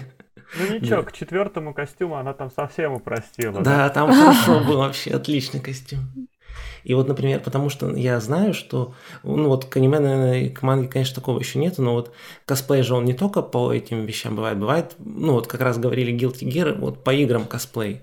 И, например, я знаю, что к играм, в принципе, заранее прорабатывается и дизайны, когда вот персонажи обсуждаются, делаются, и потом делается даже специальный набор материалов, который позволяет, ну, если планируется, что игра хочет быть популярной, то есть она там к ней большой бюджет, то и вопрос взаимодействия с сообществом, с косплеерами, какие-то методички, как вообще делать, как косплеить, это все прорабатывается уже на этапе дизайнов.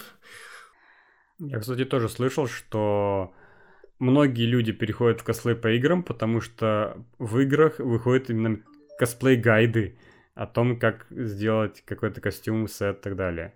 И многие люди туда свечат, свечатся со временем. Ну и бюджеты там, наверное. Ну, бюджеты, да. А, так, Рури, твоя история. Про фотосеты. А, Да. Ну, за мою косплейную историю у меня были разные фотосеты. А, но студийных, э, ну вот практически студийных, наверное, было пару. И это были вот такие фотостудии классические, не интерьерные, с вот этим самым белым фоном.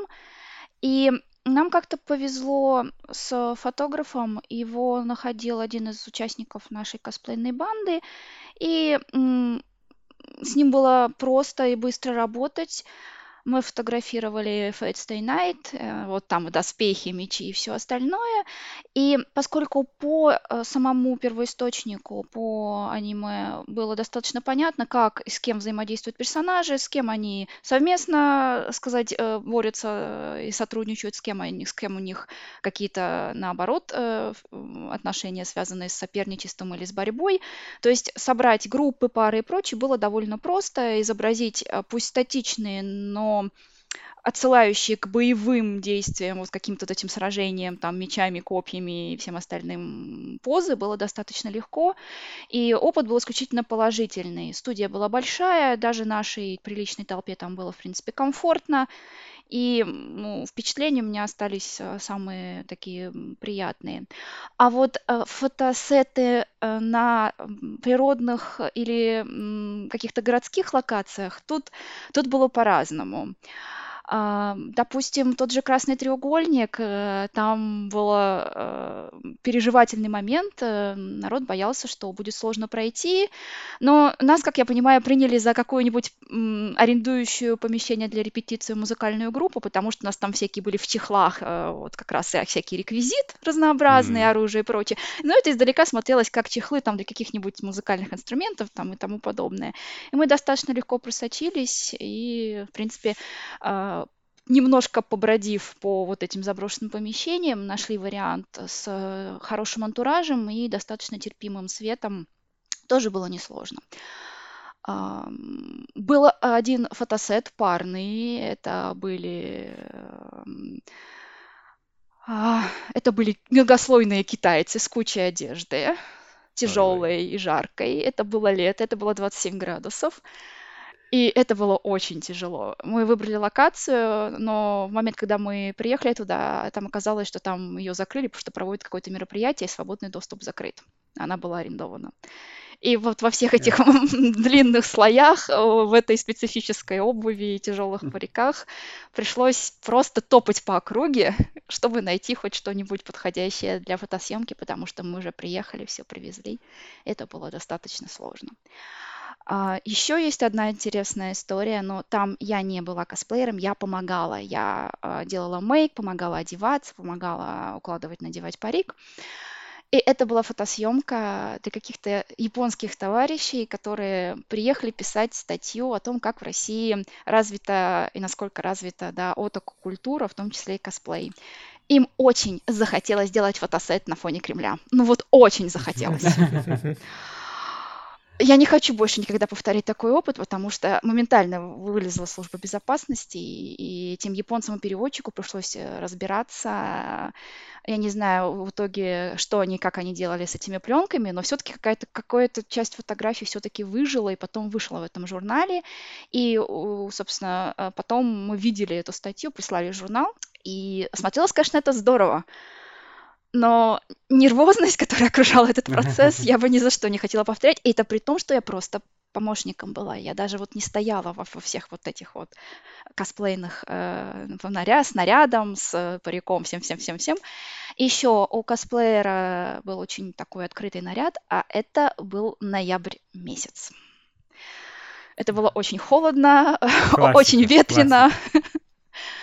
Но результат смотрелся, конечно, шикарно, что я могу сказать. Но немножко клюква при этом же. Да, мне всегда нравилось, косплееры на лето берут э, теплые шубы. да, да, как Анна сейчас рассказывала, да. А зимой легкие наряды э, с максимальным обнажением. Ну да, мне кажется, это что-то, что-то вроде, да, что-то вроде такой тоже, такого негласного правила, не правила, не знаю, аксиомы, не аксиомы, что-то такое. Не косплеер, зимой в это в купальнике, не косплеер. Да. Есть такое. Все так. Ох, я попробую вспомнить свой опыт фотосетов. Ну, как фотографа, да. А, первые фотосеты у меня были... Ну да, в основном это фестивали какие-то. Я там со светом приходил. Потом мне наконец позвали в студию. Я немножко волновался. Э, пытался поресерчить вообще, что это за персонаж, какие-то референсы выпросить, чтобы понять, как ставить свет вообще какую-то локацию. К сожалению, сейчас не помню. Кажется, у меня первый фотосет отменился, потому что косплеер решил опоздать. Кажется, да. Приятное, приятное впечатление внезапно. Когда ты приезжаешь на фотостудию, а косплеер, который заказывал, не приезжает. Да, потом было получше, но сейчас почему-то вспоминается, наверное, тот фотосет, который мне больше всего зашел, который понравился. Я снимал а, Туби из Нир Автоматы. О. А, да. Попу- популярный персонаж э, пару лет назад. Есть такое. Очень популярный. Or not to be. Да, да. И я немножко шучу, что я чуть ли не снял там, не знаю, 4-5 YouTube за тот год. Вот. Э, но чтобы снять э, этот фотосет, я прошел игру, э, прочитал все интервью с автором, купил артбуки, прочитал артбуки. Что-то мне это Годзю Куна напоминает. Прошел всю игру до всех концов. Да, да, да, да. А куклы у тебя дома какие? Э, все обычные аниме-фигурки. Но, кстати, да, прочитал я интервью с автором, почитал философию и культурологические разборы игры, что там вообще пытался вложить автор, как оно вообще работает, запроцессил это. Вот после этого нашел локацию, подобрал свет, э, договорился с косплеером и это сделал фотосет. Потом я сделал то, что много редко кто делает – напечатал фотографии э, формата А4 на специальную металлизированную бумагу. И вот тогда оно офигенно начало смотреться, и идея как бы вот э, выполнилась то, что я хотел сделать. Это был просто вот хороший, очень крутой результат. Всем бы такого фотографа.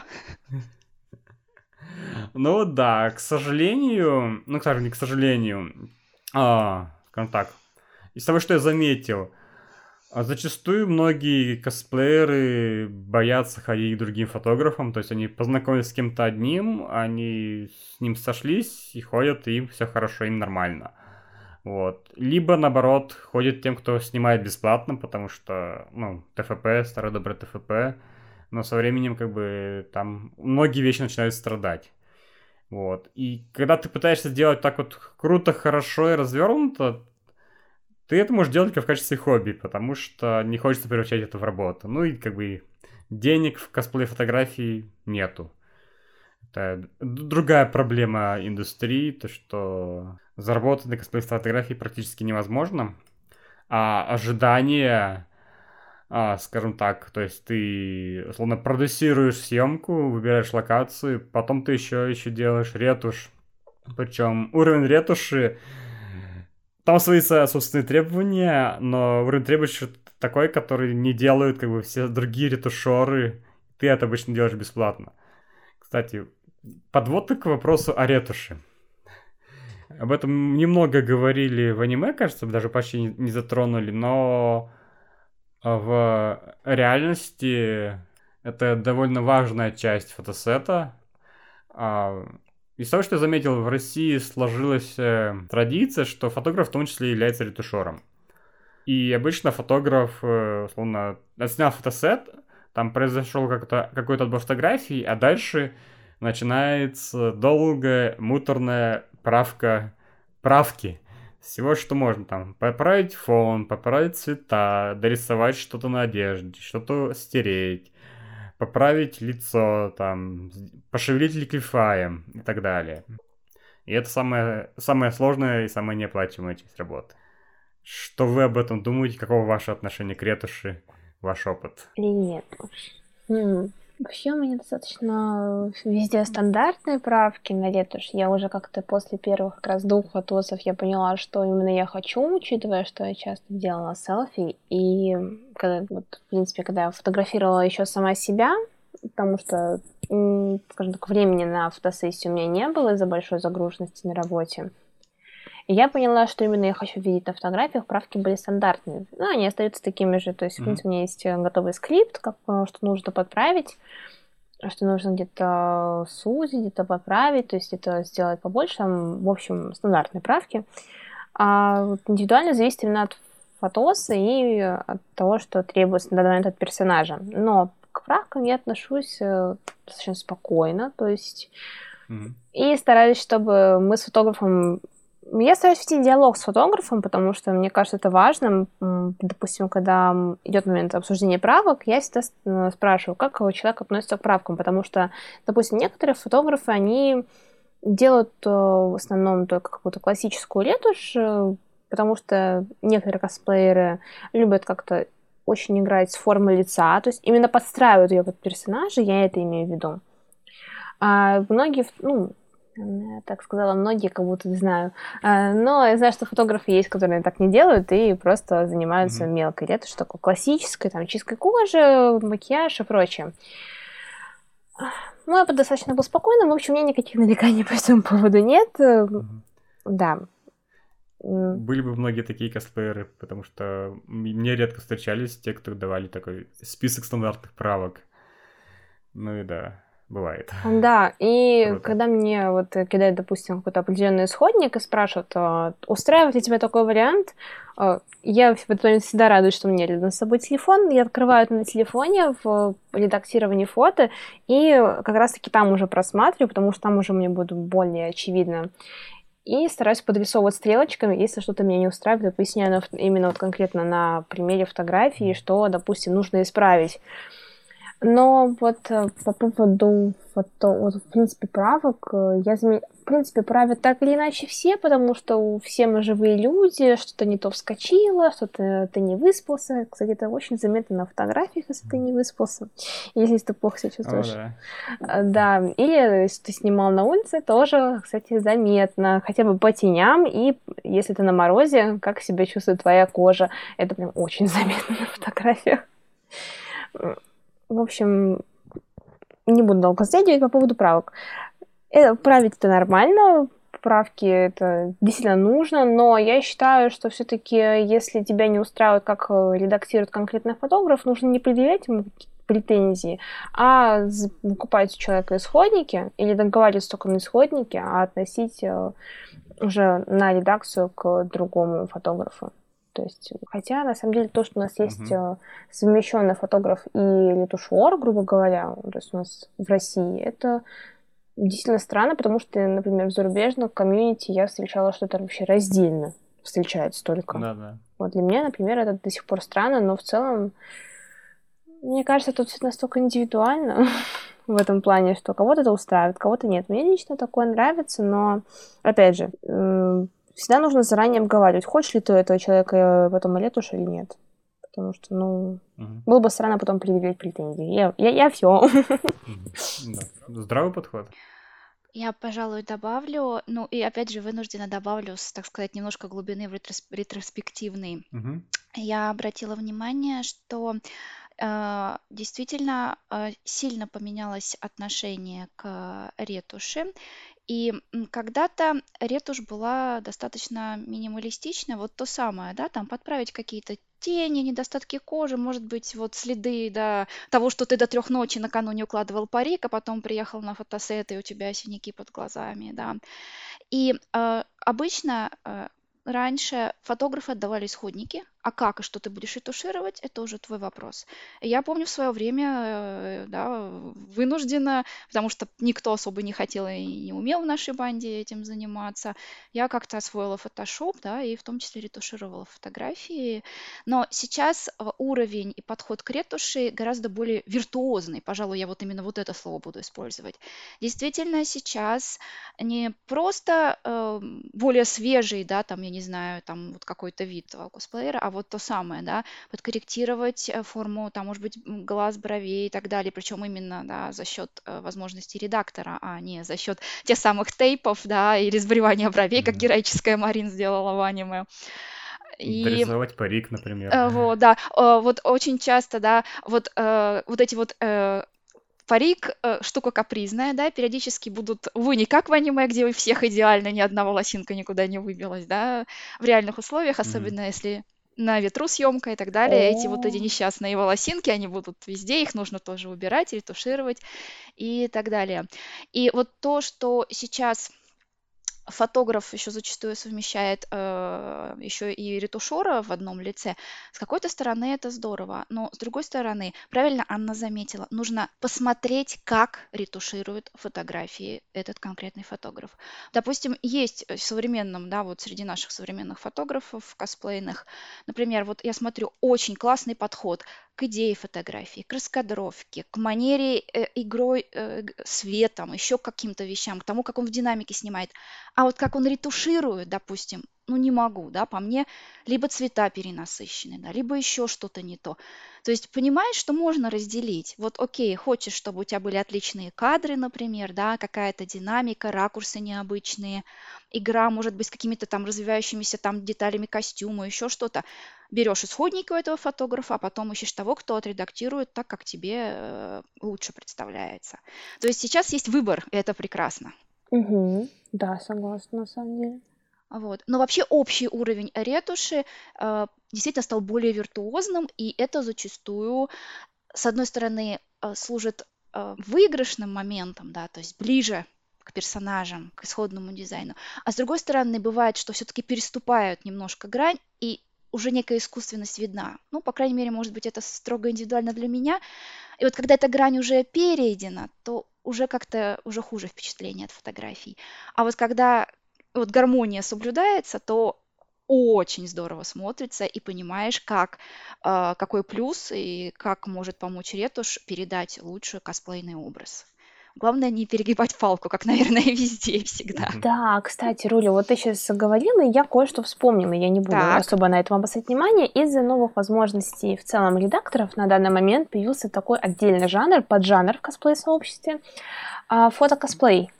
Как раз им увлекается Дюдю. Я имею в виду, что когда человек настолько перевоплощает своего персонажа за счет возможностей редактора, постановки кадра, что он буквально становится воплощением именно своего героя, то есть там редактируется буквально все, форма глаза. даже лица. я видела костюм, по-моему, даже элементы, это чуть да. ли не пририсовываются то, что технически очень сложно воплотить там в ткани, в кожзаме да, или да, там, да, допустим, да. в мехе, поняла, вот да. как раз Дюдю, она представитель фото-косплея, она особо не появляется на фестах, возможно, из-за различия э, реальности и фотографии, возможно, то есть я это имею в виду. Но mm-hmm. да, вот как раз-таки из-за того, что появились такие офигенные возможности, вот мне прям это очень нравится, появился такой отдельный поджанр фотокосплей, и он мне очень безумно нравится. Но я понимаю, что все это занимает как раз-таки много времени, и, скорее всего, это действительно стоит э, достаточно большую сумму. Но вот как поджанр появившийся, это действительно очень здорово, и я считаю, что это мне кажется, такое попробовать себя в этом жанре, то есть э, воплотить себя на, в себе настолько персонажа, все-таки стоит попробовать, потому что на самом деле это выглядит просто офигенно, это вау, это волшебно. Согласна. Отличный, э, отличное ответвление, да, такого большого, емкого хобби, как косплей. Да. И это здорово, что он развивается и меняется. И подозреваю, э, пандемия в том числе, возможно, подтолкнула развитие этого жанра, потому что если ты не можешь прийти на тусовку косплейную, да, то ты ищешь другие выходы, чтобы дать выход своей э, косплейной страсти, скажем так. Вот в том числе и фотокосплея. Да.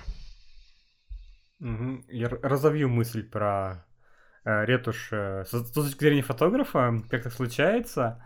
А поначалу я начал фотографировать фесты, и, естественно, там, ну, никакой ретуши обычно нету. А потом мне, как бы, друзья, коллеги, другие фотографы говорят, ну, типа, можно, можно чуть-чуть улучшить. И ты такой начинаешь делать кроп, то есть убираешь лишнее. Потом немножко по поработал там, о, забыл название инструментов, давно не ретушировал просто а, ластиком и этим Ух, э, тулом, который убирает а, пятнышки такой. Угу. Опа, и сразу фотографии начинают смотреться гораздо-гораздо лучше.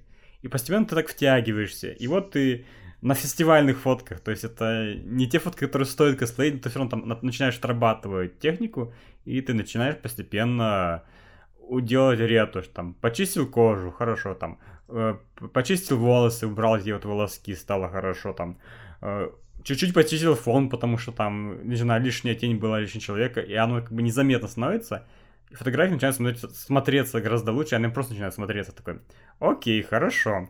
Потом ты немножко падаешь в эту кроличью нору ретуши, и начинаешь изучать более сложные там техники, и там начинаешь уже добираться до ликвифая, чтобы немножко поправить там, не знаю, форму тела, лица, там, глаз и так далее, ну, в основном, в основном тело.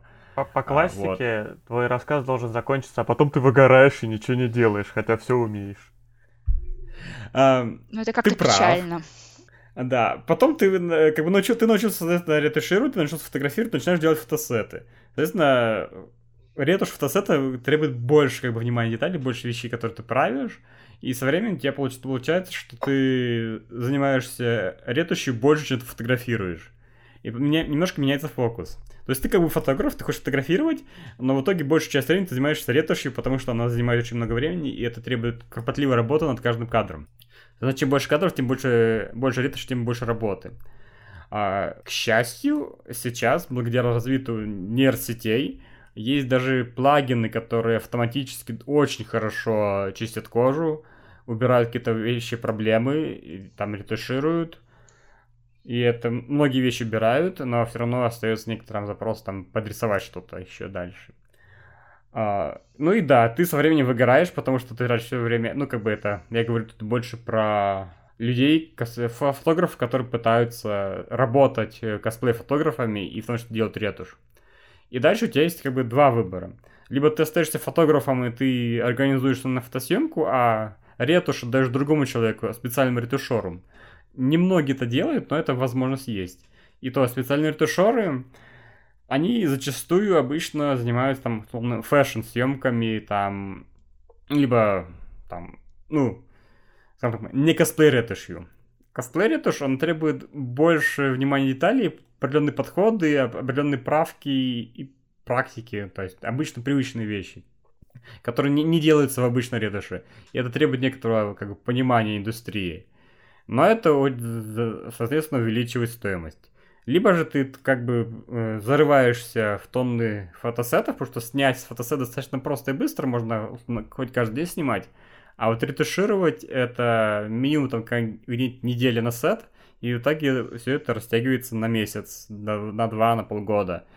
График съемок и ретуши отдачи начинает страдать, ты начинаешь сомневаться в себе, выгораешь и, и перестаешь Через месяц это пресловутое, ну фотки-то когда? Да, да, да, именно все так.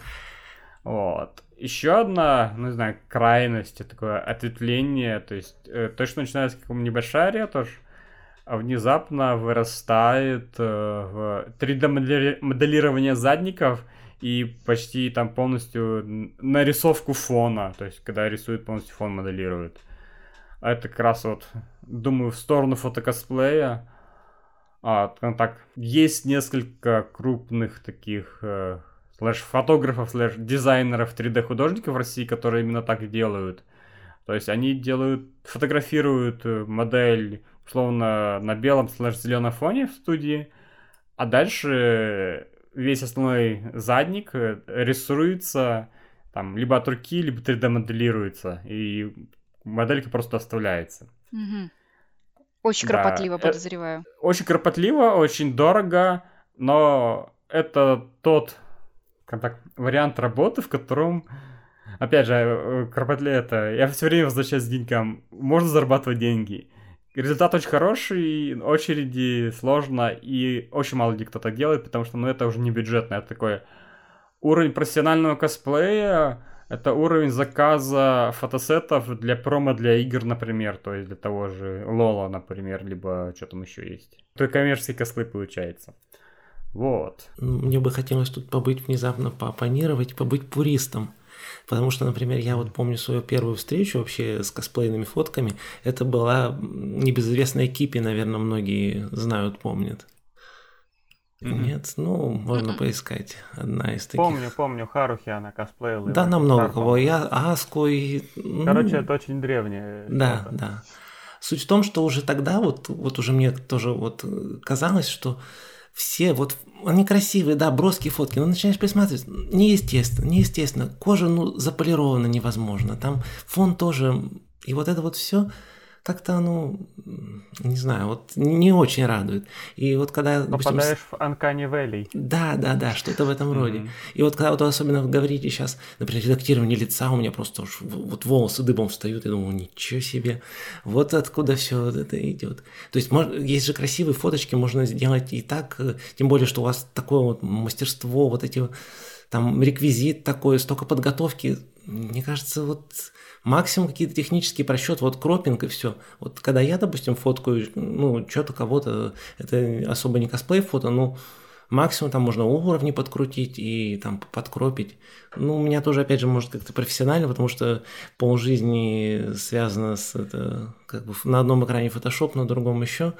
И как-то, то есть вопрос не в том, что ты не можешь этого сделать, а просто кажется, ну зачем для этого мы же показываем то, что вот есть, а не то, что мы нарисовали. Как-то так.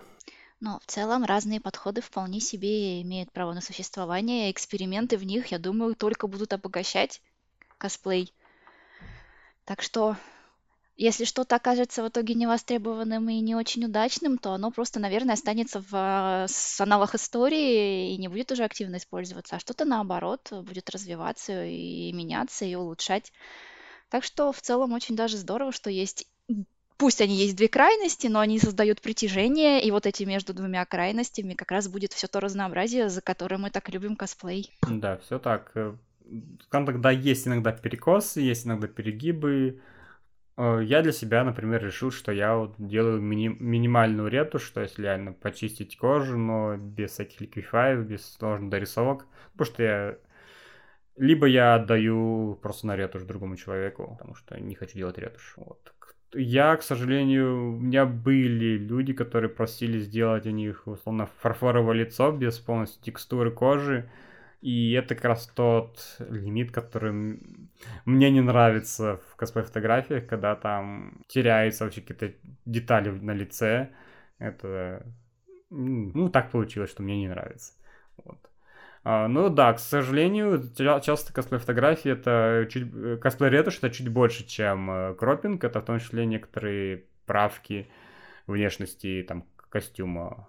Потому что... Потому что так лучше выглядит, потому что так больше попадания персонажа. И как бы задача это косплея не показать реальность, а показать персонажа. А в итоге получается нарисованный персонаж. Ну, это, ну, не нарисованный, но вот это вот, это, вот эта граница, которая она нечетко, она есть, но с ней ничего не сделаешь. Ничего не сделаешь. Да. Поэтому да здравствует гармония между стремлением а, показать персонажа и возможностями конкретного косплеера, фотографа, а, костюма и всего-всего остального. Угу. Так. Я почему-то вспомнил те мемные косплеи Евангелиона, где там что-то. Ну, помнишь, там чувак такой э, посередине Синзи, слева Аска, справа а. А, кстати, хорошо тоже эту тему, то есть а, сформулирую этот мем э, в виде вопроса. Это когда косплей не для того, чтобы выразить персонажа, а для того, чтобы самому покосплеить, когда такие... Э, а. Не, не, не, как сказать? Не похожие на оригинал получаются люди. Ну, не совпадание типажей. А, да, короче, как раз про несовпадание типажей. А, на фестивалях, а, насколько я знаю, а, есть как бы конкурсы, и, естественно, происходит оценка косплея персонажа. А, так вот, критерий, один из критериев, ну, как, не, не один. Критерии оценки, они никогда не включают внешность человека, который косплеит. А, потому что, как бы, внешность может быть какой угодно, разной. Ты можешь быть и точной копией персонажа, а ты можешь не быть им. И ты это никак не можешь поменять. Соответственно, это не может оцениваться. Поэтому оценивается костюм. Поэтому оценивается э, там дефиле. Оценивается отыгрыш, то есть передача персонажа, передача характера. Оценится движение и так далее. Оценится все, кроме внешности. И это как бы это результат косплея. Результат конкурса. Кто-то хочет что-то добавить еще к этой мысли? А, на самом деле от себя добавлю, что mm-hmm. как раз-таки по поводу оценки э, косплея дефиле я часто ну, слышала такие мнения, что вот э, ну, допустим, от ребят, которые еще не знают, а вдруг меня будут оценивать по моей внешности, по моему, по моему типажу, я не буду делать своего персонажа, который мне нравится только потому, что я там выше, ниже ростом, или чувствую себя в нем неуверенно, чувствую, что я там лицом не подхожу. Но на самом деле как-то стараюсь объяснять, что как раз-таки вот, да, вот правильно подметили, что в дефиле это не оценивается, оценивается костюм, отыгрыш и основные составляющие именно косплея. То есть внешность это то, что поменять не можешь, это оценивать, в принципе, было бы странно. Так что да, тут я просто соглашусь. Пожалуй, добавлю, что действительно ключевой момент это сам косплей а в данном случае не косплеер и его особенности, скажем так, в обычной жизни. Но тем не менее, э, все равно какие-то моменты, да, вот, скажем так, э, стараются все равно, по тому, что я вижу, косплееры все равно стараются не выходить слишком э, глобально за вот какие-то экстремальные рамки, да, вот, допустим, в Фейте, когда мы косплеили, мы не смогли э, этого берсеркера, там нужен был огромедный, очень-очень-очень крупный бы тогда парень, потому что там персонаж Мало там есть два очень высоких персонажа, а он должен был быть и шире, и выше их еще раза в полтора. Мы просто технически не смогли никого найти. Ну, не говоря уж о том, и нам что нужно было... быть серый. Да. Ну ладно, грим это еще как бы, ладно, грим, грим для кожи это еще не самое страшное. Вот. И поэтому на фоне а, подбора остальных, у нас все-таки большая была команда, да, мы, ну, мы вот были вынуждены отказаться, что мы просто не нашли, да, вот, вот такого, да. И мы не нашли Илью, и его мастера, да, потому что у нас не было никого настолько миниатюрного и компактного. То есть это два таких экстрима, да, миниатюрная крошечная барышня и такой огромный, преогромный мужик, да, вот такие вот две как бы рамки. А вот э, все, что плюс-минус уже внутри вот этих каких-то двух экстремальных полюсов, э, да, это не настолько критично и не должно пугать вот косплеера. Тут, тут, тут, знаешь, что вспомнил? Э, Подракорничный Э, были видяшки ну? с Сею самими, которые косплеили своих персонажей, и там Канна была выше всех. Ну, зато, зато голос Сею для главное голос. Да, голос у нее, конечно, это. Такой. Вот. А вот в, в, вот в рамках вот какого-то, да, каких-то вот, вот уже внутри рамках, да, какого-то вот э, совсем, да, совсем, допустим, крошечности, да, объясни за свою маленькость, да, и совсем огромности, там уже это не настолько важно. Тут еще вспоминается, что хоббитов-то играли персонажи, актеры нормального роста. Но там, как я понимаю, за счет техники, сделали да. так, чтобы, да, за счет техники. Ну, вживую на дефиле косплееру сложно на за счет техники. Нет, но на фото косплей может быть. На фото, да, фото косплей. Вот в этом плане фото косплей дает гораздо больше возможностей. Я присоединяюсь к Анне, которая говорит, что это очень классный, классное такое новое ответвление, которое дает больше гибкости в том, как э, изобразить э, любимого персонажа. Это здорово. Ну, про соответствие, несоответствие внешности в, возвращаясь к нашему аниме, с которым мы начали, там же Да-да. персонажи, они именно косплеили персонажи аниме косплеили свои образы именно исходя из внешности. То есть, например, там миниатюрная девочка вот, Дютю, она хотела бы, может быть, косплеить там по старшую сестру этой девочки-волшебницы, я не помню. Вот. Но да, ей да, там фиг, ее конституция тела не, не позволяет, она слишком маленькая. А Марин... Ну вот это скорее она попадает как раз вот, вот, вот в ту линейку, которая, что она вот, она, да, она изящная, она миниатюрная, а тут вот уже меньше выбор, да, Да, а Марина, она, например, там, она высокая, она хотела бы косплеить эту девочку-волшебницу, но она не может. Она, ну, в смысле, она, конечно, может технически, но ей там какие-то свои внутренние представления прекрасно не позволяют. Вот. А с другой стороны... Марин, да, она же там говорила, что, ну, я знаю, что огромное количество косплееров косплеят Да, да, персонажа, да. не обращая внимания. Это, это нормально, это отлично, они радуются, они получают свое удовольствие, это нормально. Она совершенно здраво к этому относится, я полностью поддерживаю, так сказать, ее здравое отношение. Да, С А, другой просто стороны, там... сестре Дзюдзю это какой-то там размер не помешал мужика косплеить. Да, волшебный, волшеб, волшебная по- помощь волшебного да, устройства бельевого ее спасло.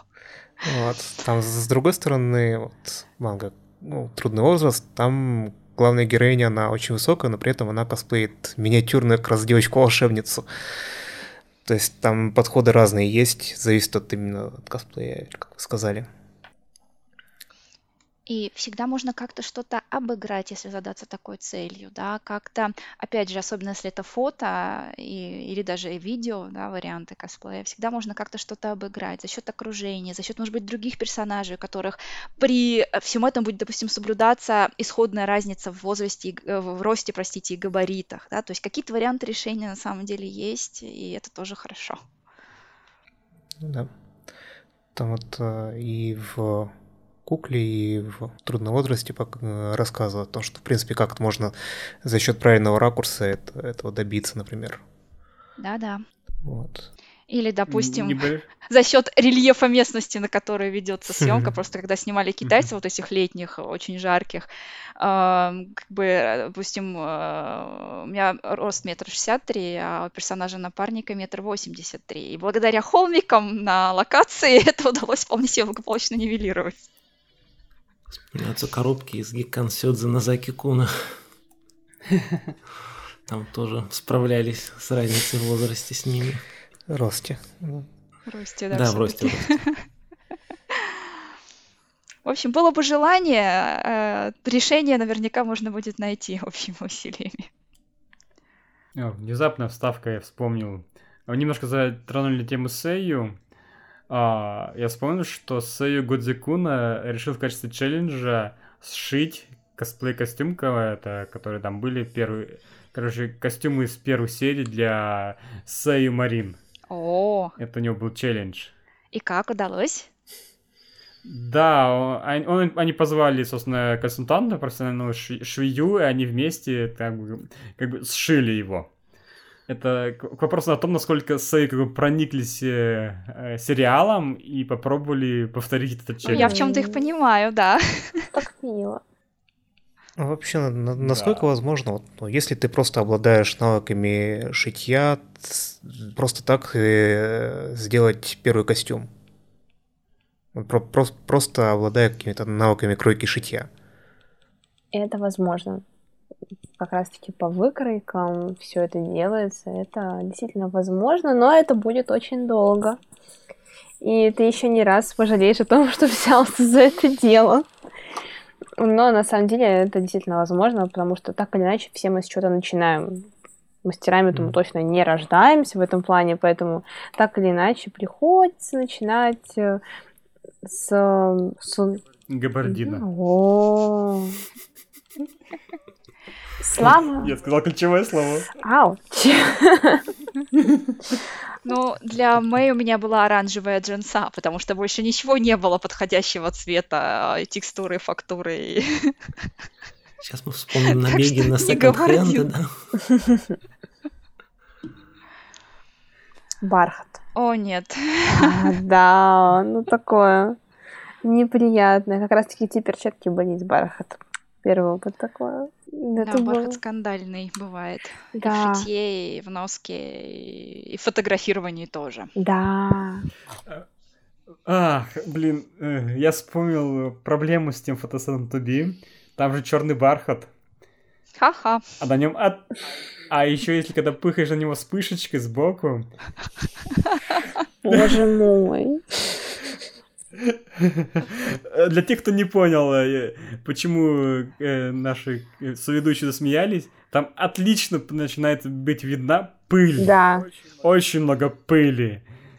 Черный бархат и пыль это просто буквально создано для друга. И, соответственно, да, мне приходилось ретачить всю пыль на этом черном бархатном костюме. Издержки, да. Вот он главный злодей. А, Да-да-да. Бархат захватывает мир. И его лучший друг пыль. Вот так они и покорят людей и обратят их в страдания. Да, да, все так. Ах, так. Про мультик-то осталось еще что-то сказать? Вы даже про информацию А, про да. мультик никто ничего не говорил, ни про автора, ни про это. Ни про вырезание. Поначалу мы сказали немножко.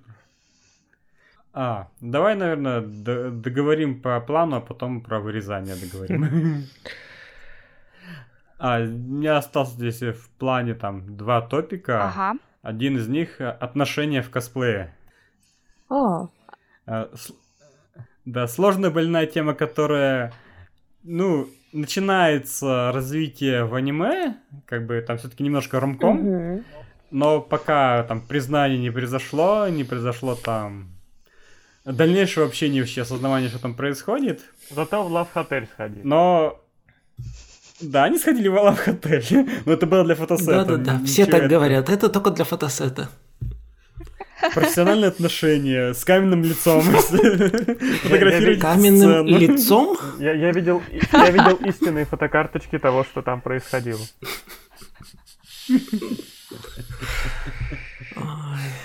Запись с камер наблюдения, может быть. Так про отношения, да? Да, да. А, а в моем опыте я наблюдала вариант, когда а, в косплей приходили, потому что человек, а, с которым есть отношения, или который нравится и хотят завести отношения, косплеит. Видела я это неоднократно, и это такой достаточно интересный момент, то есть у того, кто пришел, может быть, он и не знал про косплей и так далее, но желание понять, а, э, чем интересуется, да, объект личного романтического интереса, да, или тот, кто уже в отношениях, что человек такого находит. а, Это, я считаю, достойно всяческого уважения, признания, поощрения.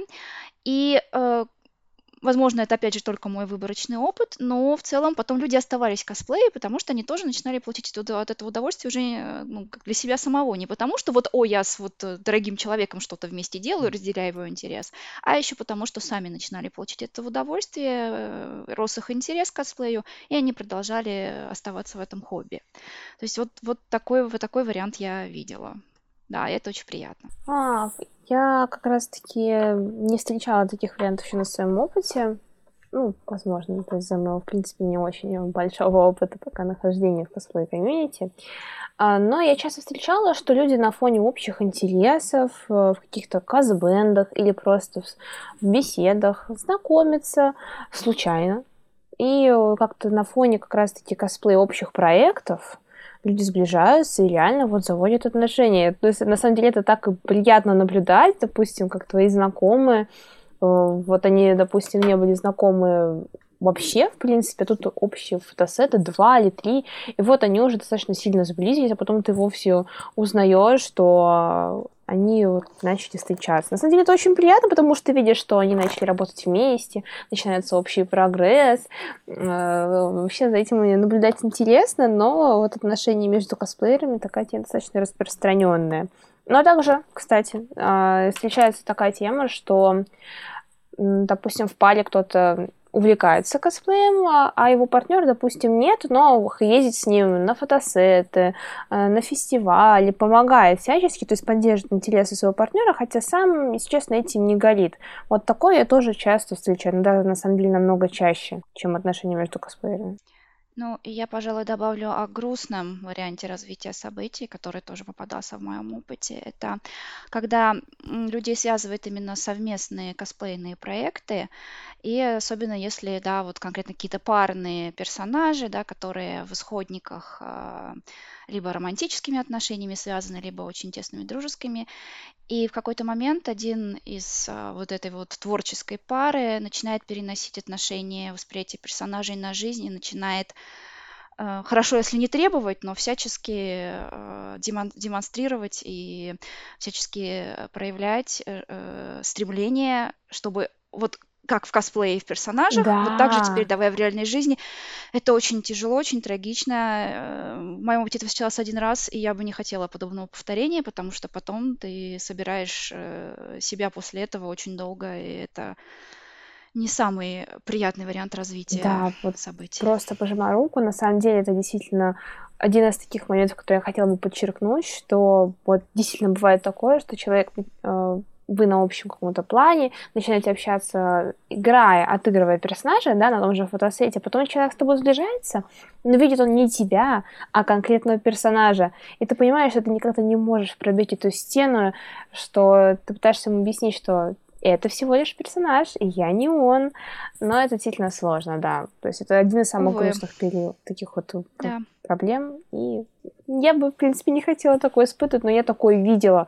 Это было прям очень грустно. Я общалась с такой девушкой один раз, она рассказывала, что были некоторые такие проблемы у нее с партнером, и я такая, боже мой, мне кажется, это действительно очень-очень неприятно. Причем это не особо, никогда не предугадаешь, э, будет ли так событие развиваться или нет, потому что нет какого-то особого признака, что, ну, что вот по нему можно решить, что да, а, развитие событий пойдет в этом направлении. Угу. Нет. Это абсолютно не, преду, не предугадаешь, но просто стоит это как-то иметь в виду и по возможности все-таки предупреждать. Но пока сам не столкнешься или кто-то вот не донесет эту информацию, даже как-то и, и представить такое сложно на самом деле, что бывает. Да. Мне здесь вспоминается термин из ролевых игр. То есть там ты входишь в, в роль персонажа, и в течение всей игры, там это нам может идти несколько суток, как бы условно, ты отыгрываешь персонажа постоянно, а потом ты выходишь из персонажа, не помню, как это называется. Раз... Да, Я просто не сталкивалась, поэтому не подскажу. Ну, вот, Лискин у нас профи в этом. Вот, то есть, да, сделать дероллинг. И зачастую косплееры не знают про дероллинг и не умеют это делать. Не только косплееры, еще и сами ролевики тоже, к сожалению. Там у меня друг, например, на ролевом сервере Вова такие драмы рассказывал. Он там сам, кстати, где к девушке было это чувство имел. Так что это действительно слишком сильная иммерсия, она может э, породить, породить настоящие эмоции, а не, а не, как сказать, а не игру. В принципе, потенциальные проблемы, вот Рури говорила, что вот сложно предугадать, но, возможно, если как бы, ну, человека ты наблюдаешь тусовочки, знаешь, видишь его поведение, то какие-то, как бы скажем, тревожные знаки можно, наверное, заметить. Но если впервые встретились и все такое случилось, вот то, я конечно... скорее про впервые именно, угу. да. Когда у тебя уже есть опыт и представление, ты уже будешь это выявлять. А вот когда до этого, увы, сложно. Ну да, все так. Мне еще хотелось добавить из того, что я наблюдал зачастую а, творческие союзы перерастают в нечто большее. То есть там парный косплей это парни и девушки.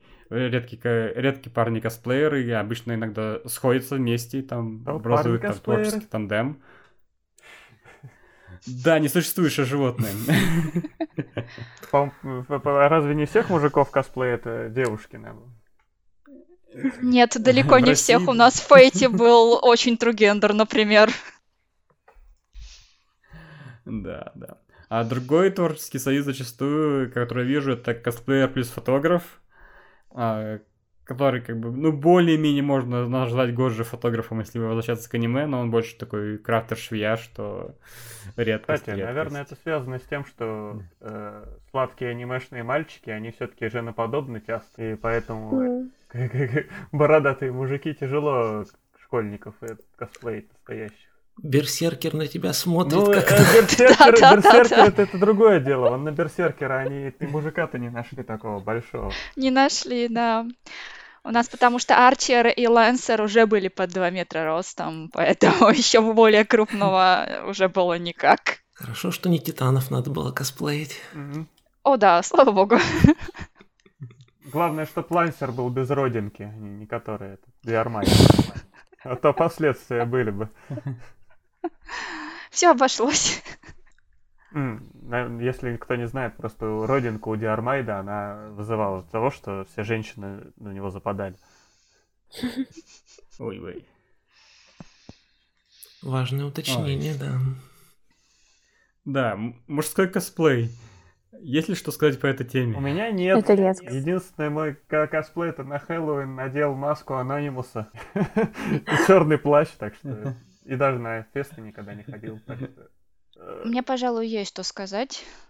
Потому что когда косплей-банда наша была активна, у нас хватало и девчонок, и парней, и у нас обычно был такой хороший классический трugендер. И как бы разбирали по типажам, росту, комплекции и прочему достаточно близко к персонажам. И, то есть начальное мое представление было, что косплей это как-то очень одинаковые парни и девчонок, да, и как бы вот какого-то прям гендерного преимущества, да, одного пола особо нет. А потом, когда я вот сейчас вернулась после перерыва, я обнаружила, что все-таки гендерный перевес некий присутствует. Сейчас скорее в сторону девушек, чем в сторону парней. Ну, то я тоже заметил, что почти, не знаю, 80% аудитории аниме-фестов это девушки и небольшое количество парней, а в косплеерах, ну, примерно так же, да, то есть ты косплеишь, ты ходишь на фесты или около того, а, и почему-то очень много девушек, которые именно косплеят. Ну, Не знаю, раньше связано. казалось все-таки где-то 50 на 50 плюс-минус было, а вот сейчас действительно перевес заметен. А при этом интересно, что парни косплееры, косплееры зачастую на вес золота, ну, для, особенно для групповых проектов, потому что персонажи мужские существуют в аниме, обычно в аниме там примерно нормальный баланс, и для того, чтобы как бы их показать, отыграть, э, парни отрывают примерно руками. нормальный баланс в Кионе. Там есть брат у...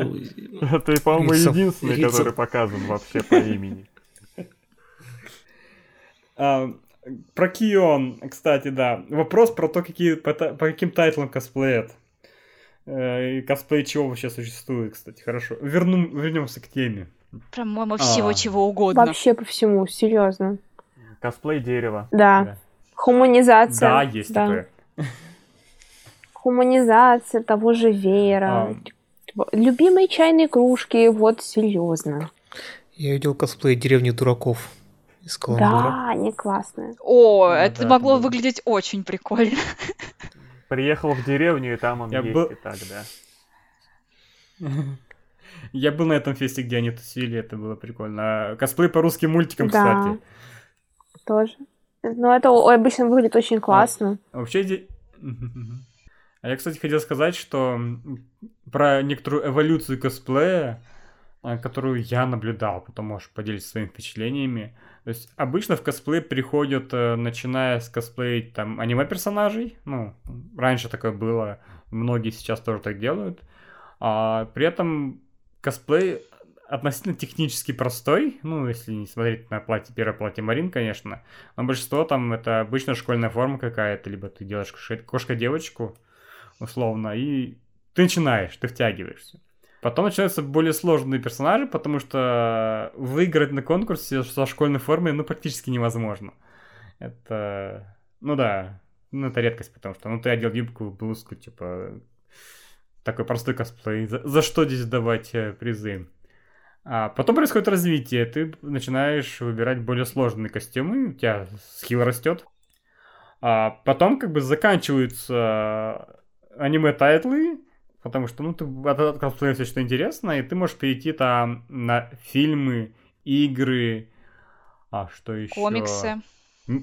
Комиксы, спектакли, спектакли, мюзиклы. Да, по мюзиклам, кстати, да, это тоже, можно сказать, уже даже а, отдельное направление, кстати, косплея, да. Да, да, я мальчиков. вспоминаю, а, Дорамы. это делают уже... Да, да. Кстати, про кей-поп мальчиков э, это уже больше эти танцоры косплея. Ну да. То есть, да, Каверденс. э, вот, каверденс, то есть сформулировалось отдельное течение, когда а, группы, которые учатся танцевать, танцуют, они делают каверденс, то есть э, кавер на танец, который есть в каком-либо э, клипе, либо видеосъемке на определенную капо-песню, а, собирают образа под этих персонажей группы и танцуют их. Лежит. Но зачастую там, да, в основном это капоп. Да, все А вот. верно, да, так и, так и происходит эволюция, да, плюс-минус. Я еще вспоминаю на одном фестивале э, косплей, кажется, вроде фильм, то ли мюзикл по Наполеону, где был э, такой вот очень-очень детализированный э, костюм с кучей страз, он блестел, вот этот королевские деяния, это было вот прям это. Высшую, очень сложно, очень красиво, очень круто. Это к вопросу о том, как люди запарив- запарываются, запариваются. Упарываются, да. Да, упарываются. Правильное слово. Так, потерял мысль, закончил мысль. Можно всегда вернуться к списку топиков. У нас, по-моему, что-то еще одно осталось в списке. Да-да-да. Да, светлая сторона и темная сторона косплея. Ну, А. Про тем... Давай по- по- поясню, что я хотел сказать, да? То есть Ага. в аниме здесь показано взаимопринятие друг друга, восхищение от первого там феста, радость от первого фотосета, а, поддержка со всех сторон, со всех стороны, поддержка везде. И мы ча- частично затронули это как бы в процессе э, обсуждения сегодня. Но у косплея есть и темная сторона, про которую мало кто говорит. А, Да. она, она существует э, на изнанке фандома. Да, ну, А что вы можете сказать м, здесь? По поводу темной стороны мне бы хотелось подчеркнуть, что несмотря на все вот это вот принятие вокруг, которое показано в аниме, всегда найдутся люди, которые так или иначе будут тебя поливать всем, чем только возможно, вообще вне зависимости от твоего уровня. Вот неважно, какой уровень у тебя косплей, неважно, какой уровень у тебя отыгрыша, всегда найдется человек или даже группа людей, которым ты просто не понравишься, и они будут тебя поливать. Ну, это явление, мне кажется, есть практически во всех комьюнити. Если ты так или иначе креатор этого комьюнити, что-то для него делаешь, будь ты художником, будь ты косплеером, принципе. Также просто подчеркну, темная сторона косплея можно отнести хроническое безденежье, если ты не супер богатый. Ну, мне такое состояние, когда ты думаешь, вот, блин, кажется, у меня осталось 3 рубля, проезд 40.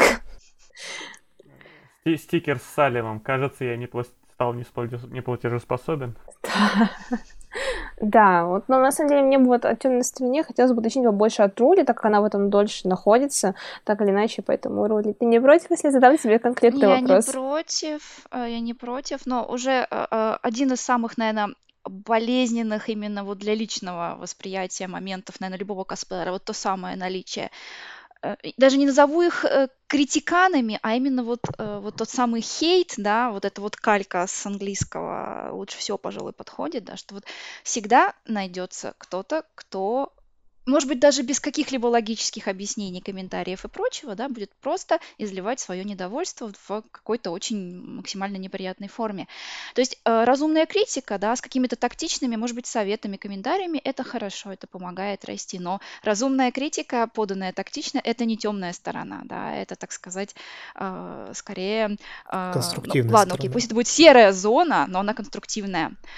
А вот это вот э, при, придирки иногда достаточно абсурдного уровня, да, там, не знаю, там, э, вот, э, э не знаю, там, в узоре линия тонковата, да, вот, на, допустим, на, там, на плечнике узор, а вот почему косплеер, там, не знаю, слишком тонкими линиями этот узор нанес, да. Радуйтесь, что вообще узор нанесли каноничный а вот толщину линии, может, и не стоит мерить.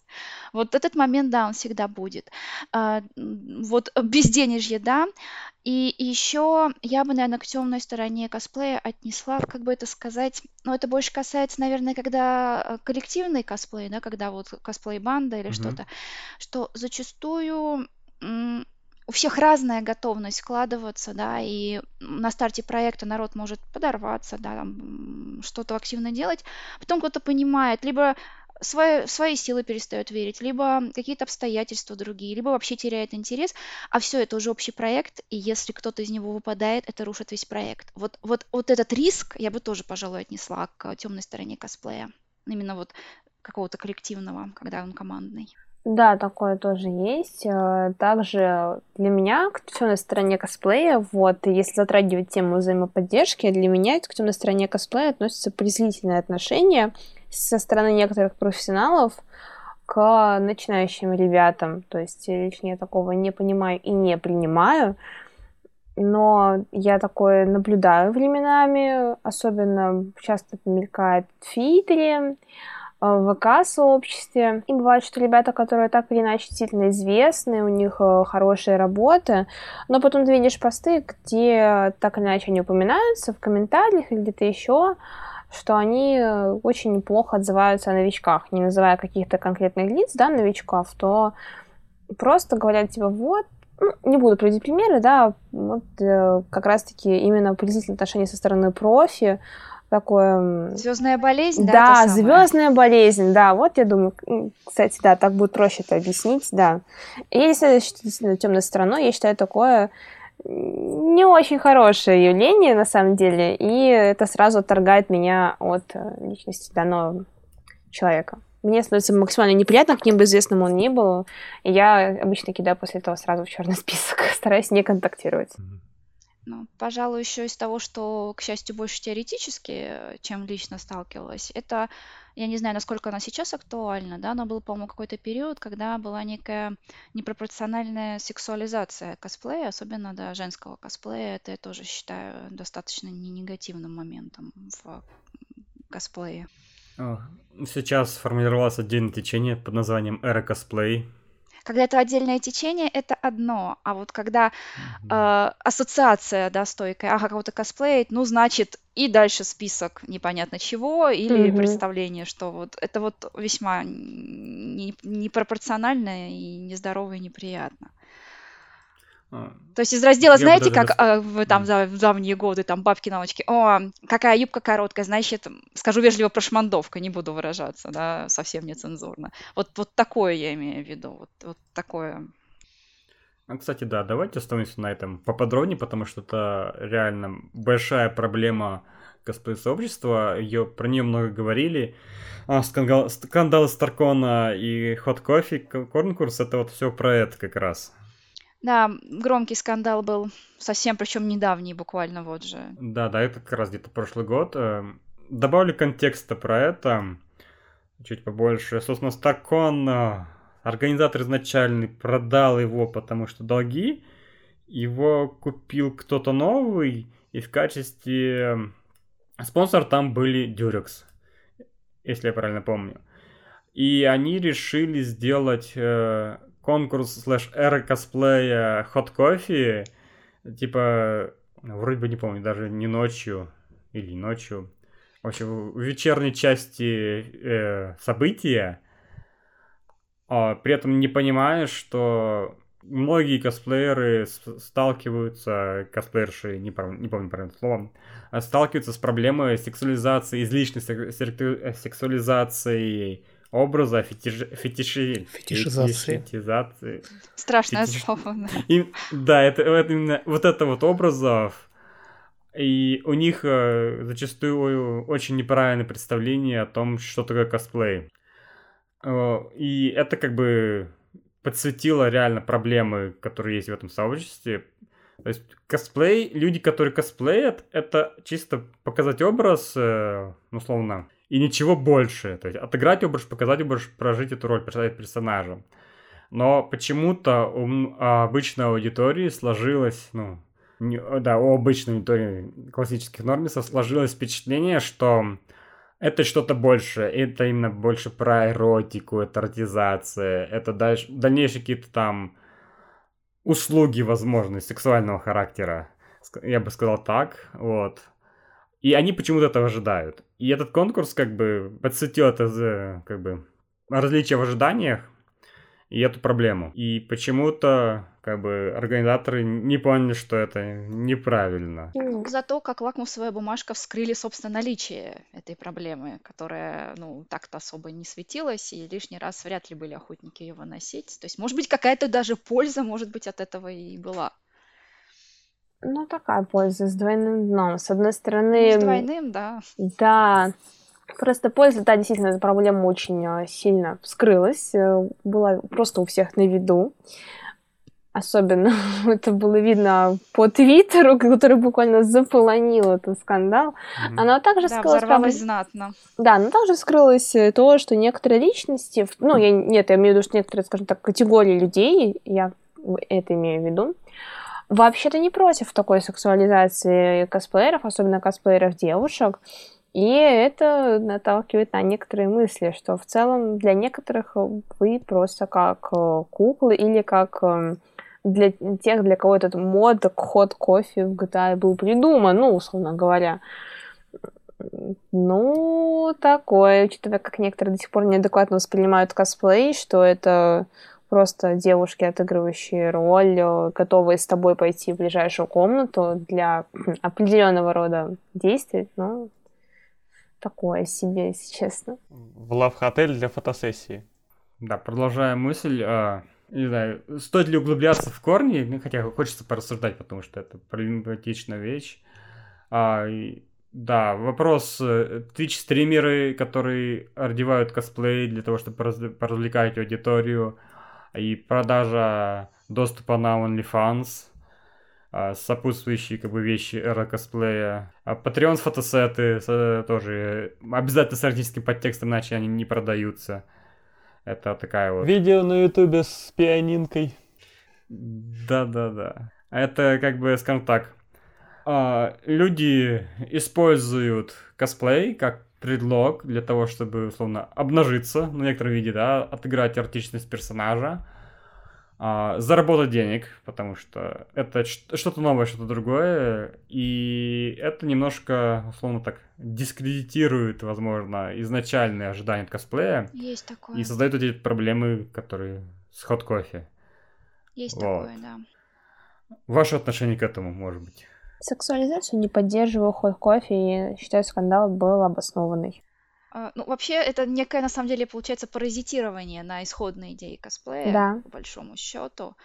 И, э, окей, понятно, почему оно может быть востребовано популярно, но это паразитирование. А паразитирование обычно ничего хорошего не несет. Это не симбиоз, это паразитирование.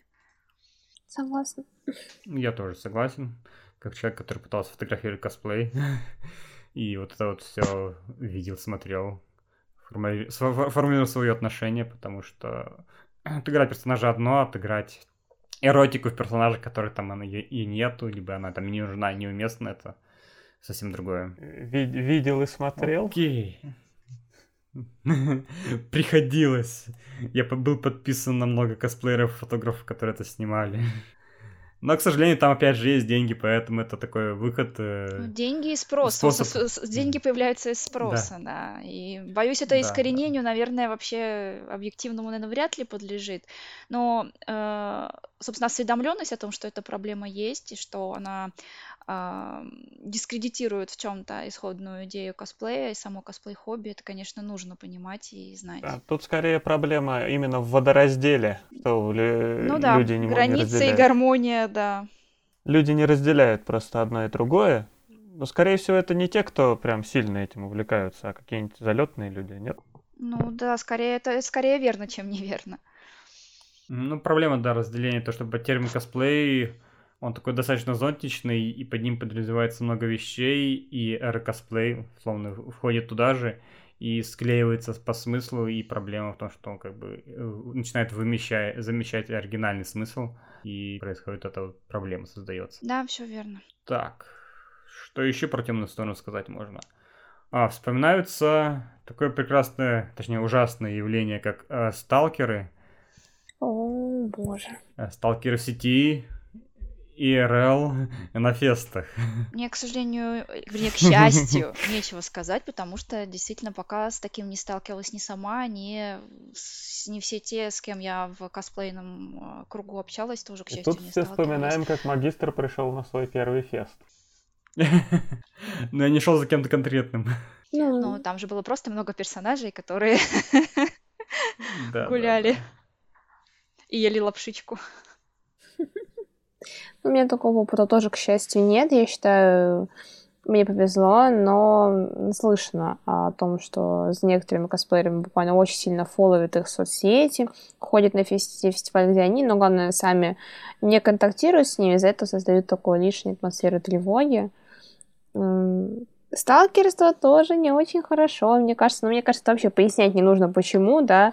Как бы, если человек, в принципе, понимает, в чем проблема, хотя бы немного, то он уже согласен с этим. Я не давлю. ну, может, как-то... Ну, да. Я, к счастью, с этим не сталкиваюсь. Это, я считаю, это мне повезло. Хорошо.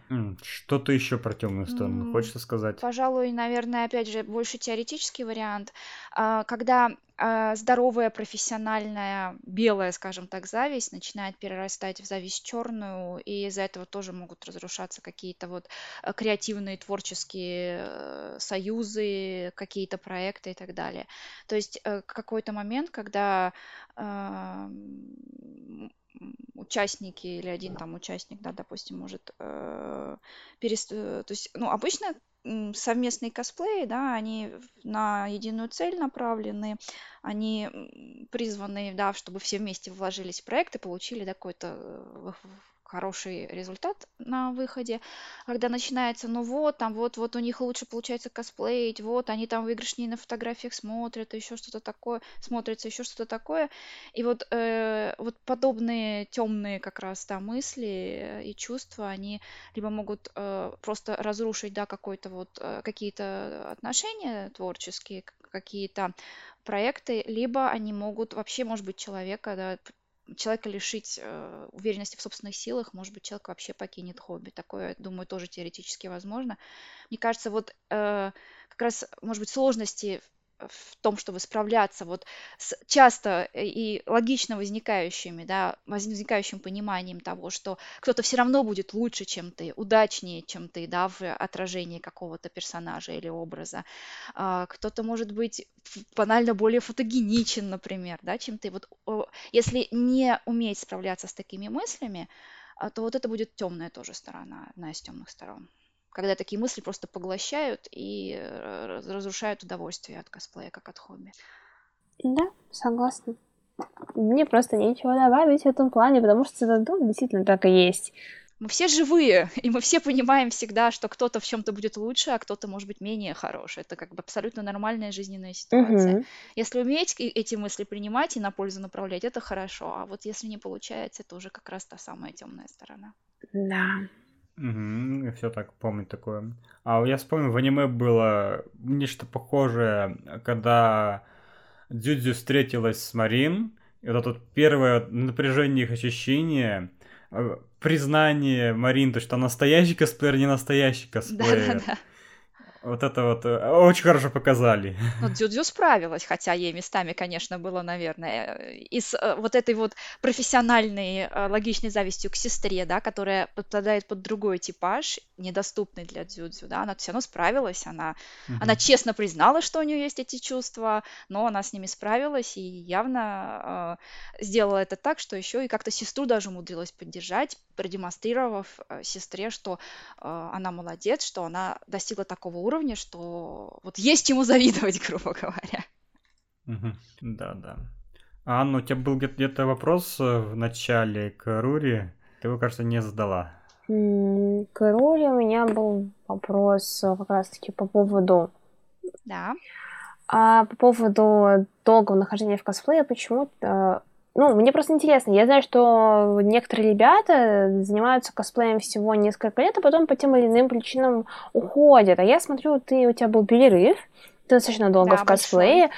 Что сподвигнуло тебя вернуться в косплей? И что, как, почему так долго? Ну, это не какой-то не... Просто интересно, как такой долгий запал заниматься косплеем, мне просто так интересно. С удовольствием объясню, насколько это возможно.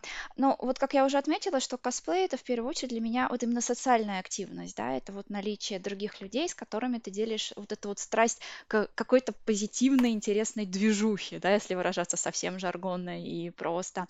И вот э, как раз когда мы все учились, да, в ВУЗе у нас было достаточно свободного времени э, для общения, для реализации этих проектов. Да, было мало денег, но мы находили возможность экономить, мы находили возможность да, делать костюмы, ездить на фестивали, мы были легки на подъем, все были юны, не обременены какими-то дополнительными социальными какими-то вот вещами, и нам это вот как-то очень хорошо и легко удавалось вот где-то с 2005 по 2009 год, вот прям было вот все очень прям хорошо. А потом учеба закончилась, у многих началась э, вот уже все то, что называется серьезная взрослая жизнь, начались а, рабочие вопросы, семейные вопросы, а, поиски жилья, каких-то других таких серьезных вещей, у кого-то дети потом родились. Это как-то вот сделало такой естественный перерыв, да, когда все занялись реальной жизнью. И не к тому, что косплей — это эскапизм от реальной жизни, но просто сместились приоритеты. А по истечении этого срока Uh, у меня, uh, как бы, я все, что могла, я устроила. у меня снова появился какой-то объем, во-первых, свободного времени, денег, а первый, на самом деле, не во-первых, свободного времени денег, а во-первых, появились снова люди, с которыми можно устроить движуху. И вот благодаря наличию людей, опять же, вот с этой вот специфической энергетикой, которая заряжает тебя и заставляет вот действительно сидеть до трех ночи, там, не знаю, укладывать парик, там, я не знаю, перерывать э, шкаф в поисках какой-то конкретной штуки, из которой можно сделать нужную косплейную штуку и так далее, и так далее, и так далее. Вот когда снова появились люди такие, вот, и я снова как-то очень естественно вернулась к процессу. Ну, пожалуй, наверное, вот, собственно, вся история и есть. Супер. Мне напомнило, кстати, этот вопрос. Опять же, возвращаясь к эволюции косплея, то есть я заметил, опять, мои наблюдения, то, что косплей начинают ну, обычно в школе, где-то там, ну, последние классы. Ну, или начало ну, вуза, да, вот да. как. Да. Я, по потом у тебя есть время, условно, до начала вуза, первые, первые курсы, а потом у тебя рез- резко начинается реальная жизнь, и косплей заканчивается. К сожалению, не только к косплею это относится. Да, да, я так перестал играть в WoW.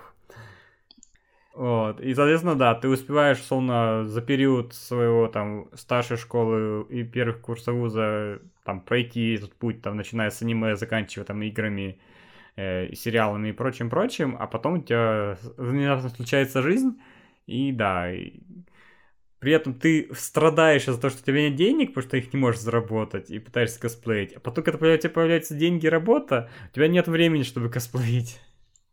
Да, все верно. А вот еще, пожалуй, чтобы добавила, кроме людей, которые вот, сподвигли снова вернуться. Еще появились э, тайтлы персонажей, которые прям как-то настолько по сердцу пришли, что очень захотелось косплеить. Это тоже очень важный момент. А, вот в первом периоде косплея там скорее именно первым номер был движуха с людьми, а вот сейчас э, при возвращении, вот, пожалуй, разнозначные два самых главных вектора, это вот и люди, и тайтлы и персонажи. Супер, title мотивирует. Да, есть такое. Когда аниме готовилось, э, или даже манга, да, скорее всего, даже больше аниме, то а, автор решила лишить э, Гота семьи и друзей, чтобы поставить его в угол и заставить, словно, общаться с Марин. Чтобы ему было не, некому пойти за советом и помощью, собственно, в шитье. Некуда бежать. Да, да. Вот, вот такая вот э, такой сценарный ход для того, чтобы как бы сфокусировать действия персонажа. Еще интересная мысль, а, то что как раз это было отображено в серии, где они пошли мерить одежду для э, Годзакуна. Местный аналог Юникло, ему... кстати, это было забавно. Да-да-да. А ему подходит только Самуя, э, это традиционная такая рабочая одежда. И здесь тоже была мысль за этим, э, для того, чтобы не перегружать зрителя разнообразием одежды и вообще не отвлекать на его одежду, потому что Марин постоянно меняет одежду. Это как бы очередной признак хорошего аниме, то, что у тебя персонажи переодеваются. Это редкость. И здесь как бы показано, что да, Марин периодически меняет одежду, она одевает разные костюмы, и в том числе разные костюмы, и чтобы, опять же, не перетаскивать э, фокус э, с Марин, на Гозакуна у него реально вот одна и та же одежда, которая идеально ему идет, а все остальные просто не подходит. Вот такой вот специальный творческий прием. Удачно, я бы сказала. Угу. Да. Блин, мне здесь вспомнилась опять же эта мысль про косплееров, которым идет только один персонаж, и они его только его косплеят. Такое тоже да, бывает. Да, бывает, да. Есть. Это прям становится как сигнатурный персонаж этого конкретно косплеера. Ну, это круто. Почему бы и нет? Косплею Англи Бастерда Sims 18. Да ладно, чего уж про косплееров. Если к актерам бывает, роль прилипает и все там. О, да. Как, как там в советском кинематографе были актеры, которые, а, которые играли там только Ленина или Сталина. Скала, например, из сегодняшних тоже, вот казалось бы. Угу. А, раз мы же заговорили про косплей, э, продолжили говорить про косплей аниме, хороший переход, собственно, в тему косплея других аниме и манги. А, да, ну... Из того, что... Давай я сейчас про Геншики скажу. То есть, первый, один из первых тайтлов, где я видел косплей, как, э, собственно, часть аниме, это Геншикин. А, как раз аниме про Анимешников. студенческое сообщество исследования аниме. И они как раз там, э, собственно, э, пытаются ставить главную героиню косплеить, который идеально подходит персонаж. И эти походы на фесты, точнее на фест, на комикеты, вот это вот все, оно как-то, оно захватывает, оно становится интересным, хочется, чтобы у тебя так же было в твоей реальности. Ну, вообще, косплей, он встречается в любых аниме и манго, где там встречается атаку. Там, я не знаю, начиная с The Works. Lucky Star. Ну да, Lucky Star. Там в... Моя сестренка не может быть такой милой.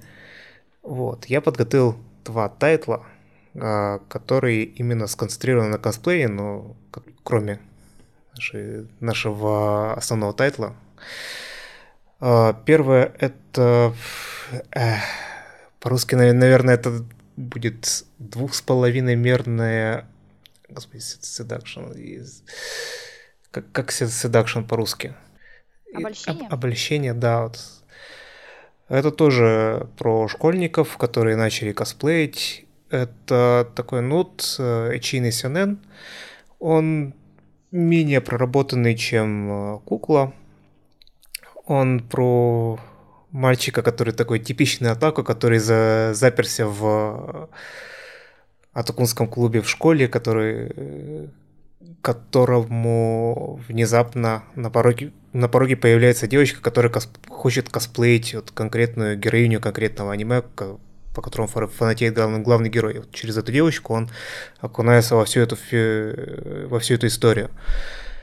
То есть э, оно менее серьезное, оно менее проработано, но тем не менее там всякие разные детали о том, как э, устроены косплейные фесты в Японии, э, как там э, происходят съемки в фотостудиях. Да.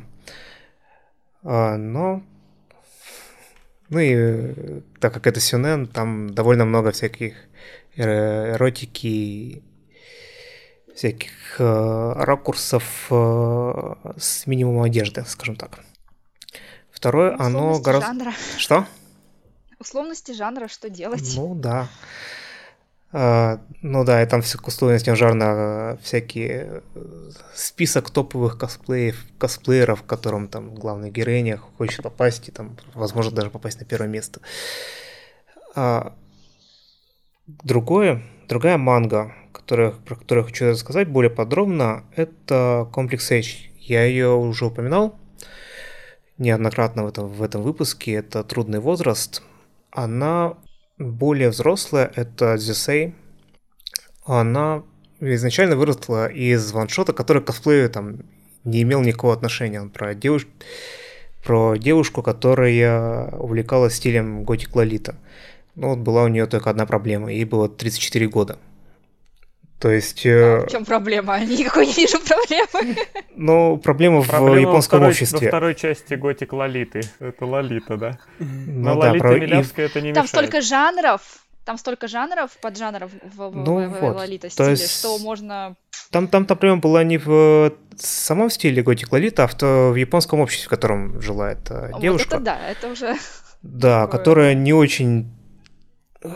Ну, то есть, с одной, с одной стороны, она ходит на работу, где она скрывает свое хобби и сл- слышит там, э, как коллеги неодно- неодобрительно говорят о том, что «У, вот, э, там, вот эта айдол-певичка, ей уже столько лет, она все, все так наряжается. Вот. И с другой стороны, там она ходит на сходки Готик Лолиты, где там менее бо- бо- более там младшие э, коллеги, я не знаю, как, как это назвать, пос- последовательницы этого стиля, чуть ли не впрямую говорят, что что ты такая старая, продолжаешь за этим заниматься.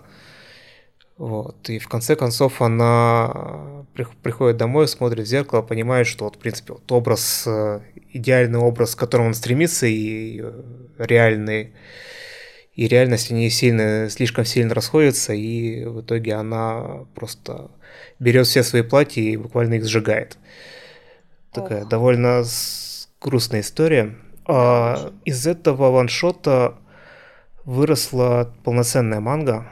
Она, казалось бы, изначально казалось бы совсем про другое, про девушку-косплеера, ей там 26 лет, она работает на неполной ставке, а, просто жив- живет этим косплеем, она чуть ли не каждые выходные ходит на мероприятия, когда не ходит на мероприятия, она шьет свои платья. Но опять же, из-за того, она немножечко стесняет своего хобби, с одной стороны, она ее, его скрывает даже от родителей. Потом выяснилось, что это было бесполезно, потому что родители изначально все это знали, просто не говорили. А, Тактичные родители, ладно, не так плохо. но там все равно был скандал, на самом деле. И с другой стороны, там на, на работе скрывает, и с третьей стороны, она, может быть, сама по себе не очень приятная личность, потому что там чуть ли не в первой главе был неприятный такой эпизод, что она там прям публично подошла к какой-то, какой-то новый косплеер, девушке-косплееру, сказала, что типа, вот что ты, ты даже что ты тут позируешь, ты неправильно это делаешь, ты даже вообще аниме это смотрела. О, То есть это... по- Потом, он, потом это ей ударило как бы... ну, как, как, Бумерангом. как- да, бумерангом такое кармическое вместе. А, кармич... кар- Ладно. А, с другой стороны, вот э, тоже этот возраст, тоже она сталкивается с тем, что окружающие говорят, что вот ты уже слишком, слишком старый для этого. Вот. На работе там были эпизоды, что в общем, там на, на работе коллега тоже косплеила, это, это хобби всплыло наружу, и в итоге эта коллега просто уволилась, ушла с этой работы, потому что она не могла терпеть такую атмосферу. Вот. То есть это, это более взрослая манга про более взрослые проблемы людей, которые вот не начинают только этим заниматься, них там изначально энтузиазм, а которые продолжают этим заниматься и вот сталкиваются с какими-то проблемами и как-то пытаются эти проблемы преодолеть.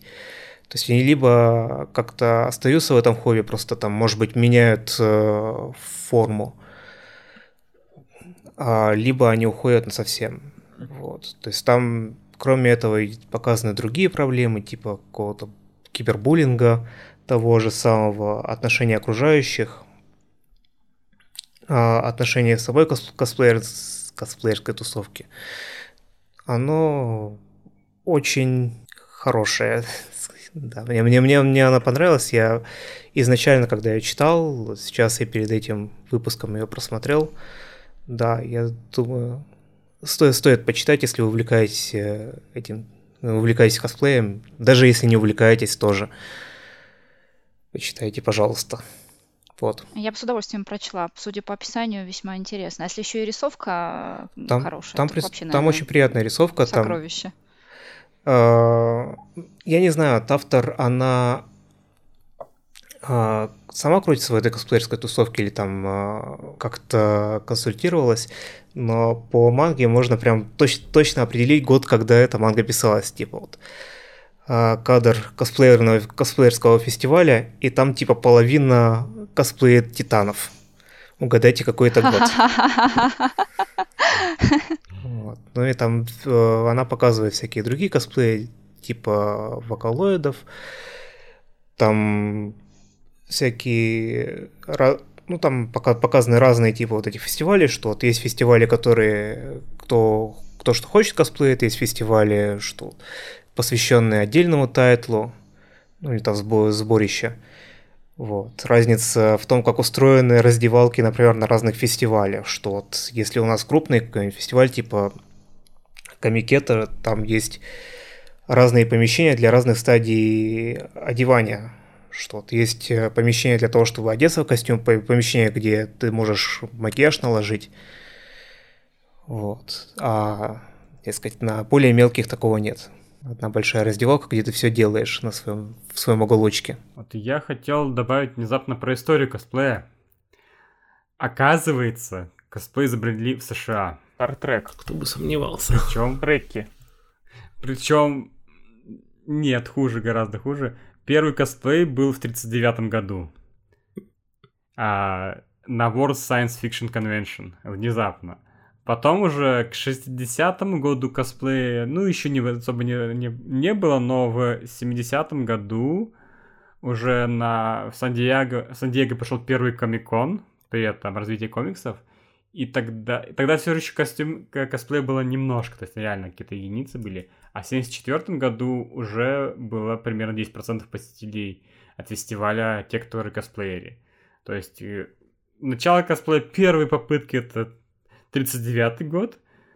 Как движение сформировалось уже где-то 74-75 год.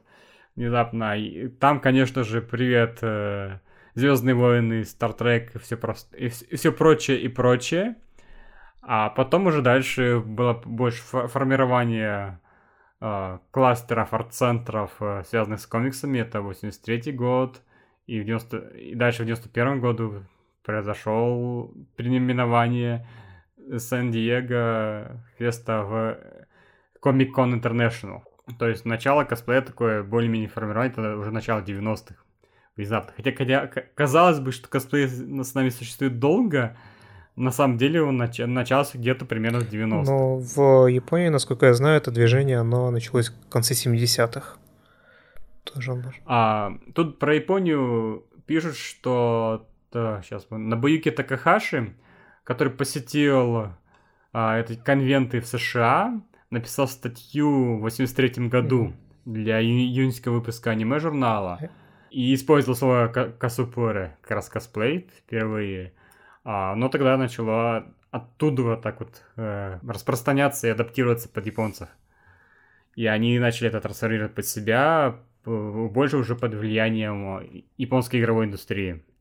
А, собственно, вот так вот внезапно зародился косплей, начался в США на научных фестах, точнее, science, э, sci-fi, science fiction э, конвентах, э, развился на комикс-конвентах, а затем был, а затем был импортирован э, в Японию, где был трансформирован и дальше уже экспортирован дальше по всему миру снова. Реэкспорт. Да. Всем спасибо. С вами были Нави. Здоров. Проб. Пока. Лискин. Пока-пока. Спасибо всем. Э, Рури и Анна. Пока-пока. Пока-пока. И я, магистр. Всем Пока. пока. Пока. Оставляйте комментарии. Делитесь нашим выпуском, ставьте лайки. Да, подписывайтесь на нас в соцсетях. Мы есть теперь ВКонтакте, все еще есть в Тележнике, есть на Яндекс Музыке, на Apple подкастах, Google подкастах, на любых других подкаст-платформах мы тоже уже Да. есть. Ладно, пока.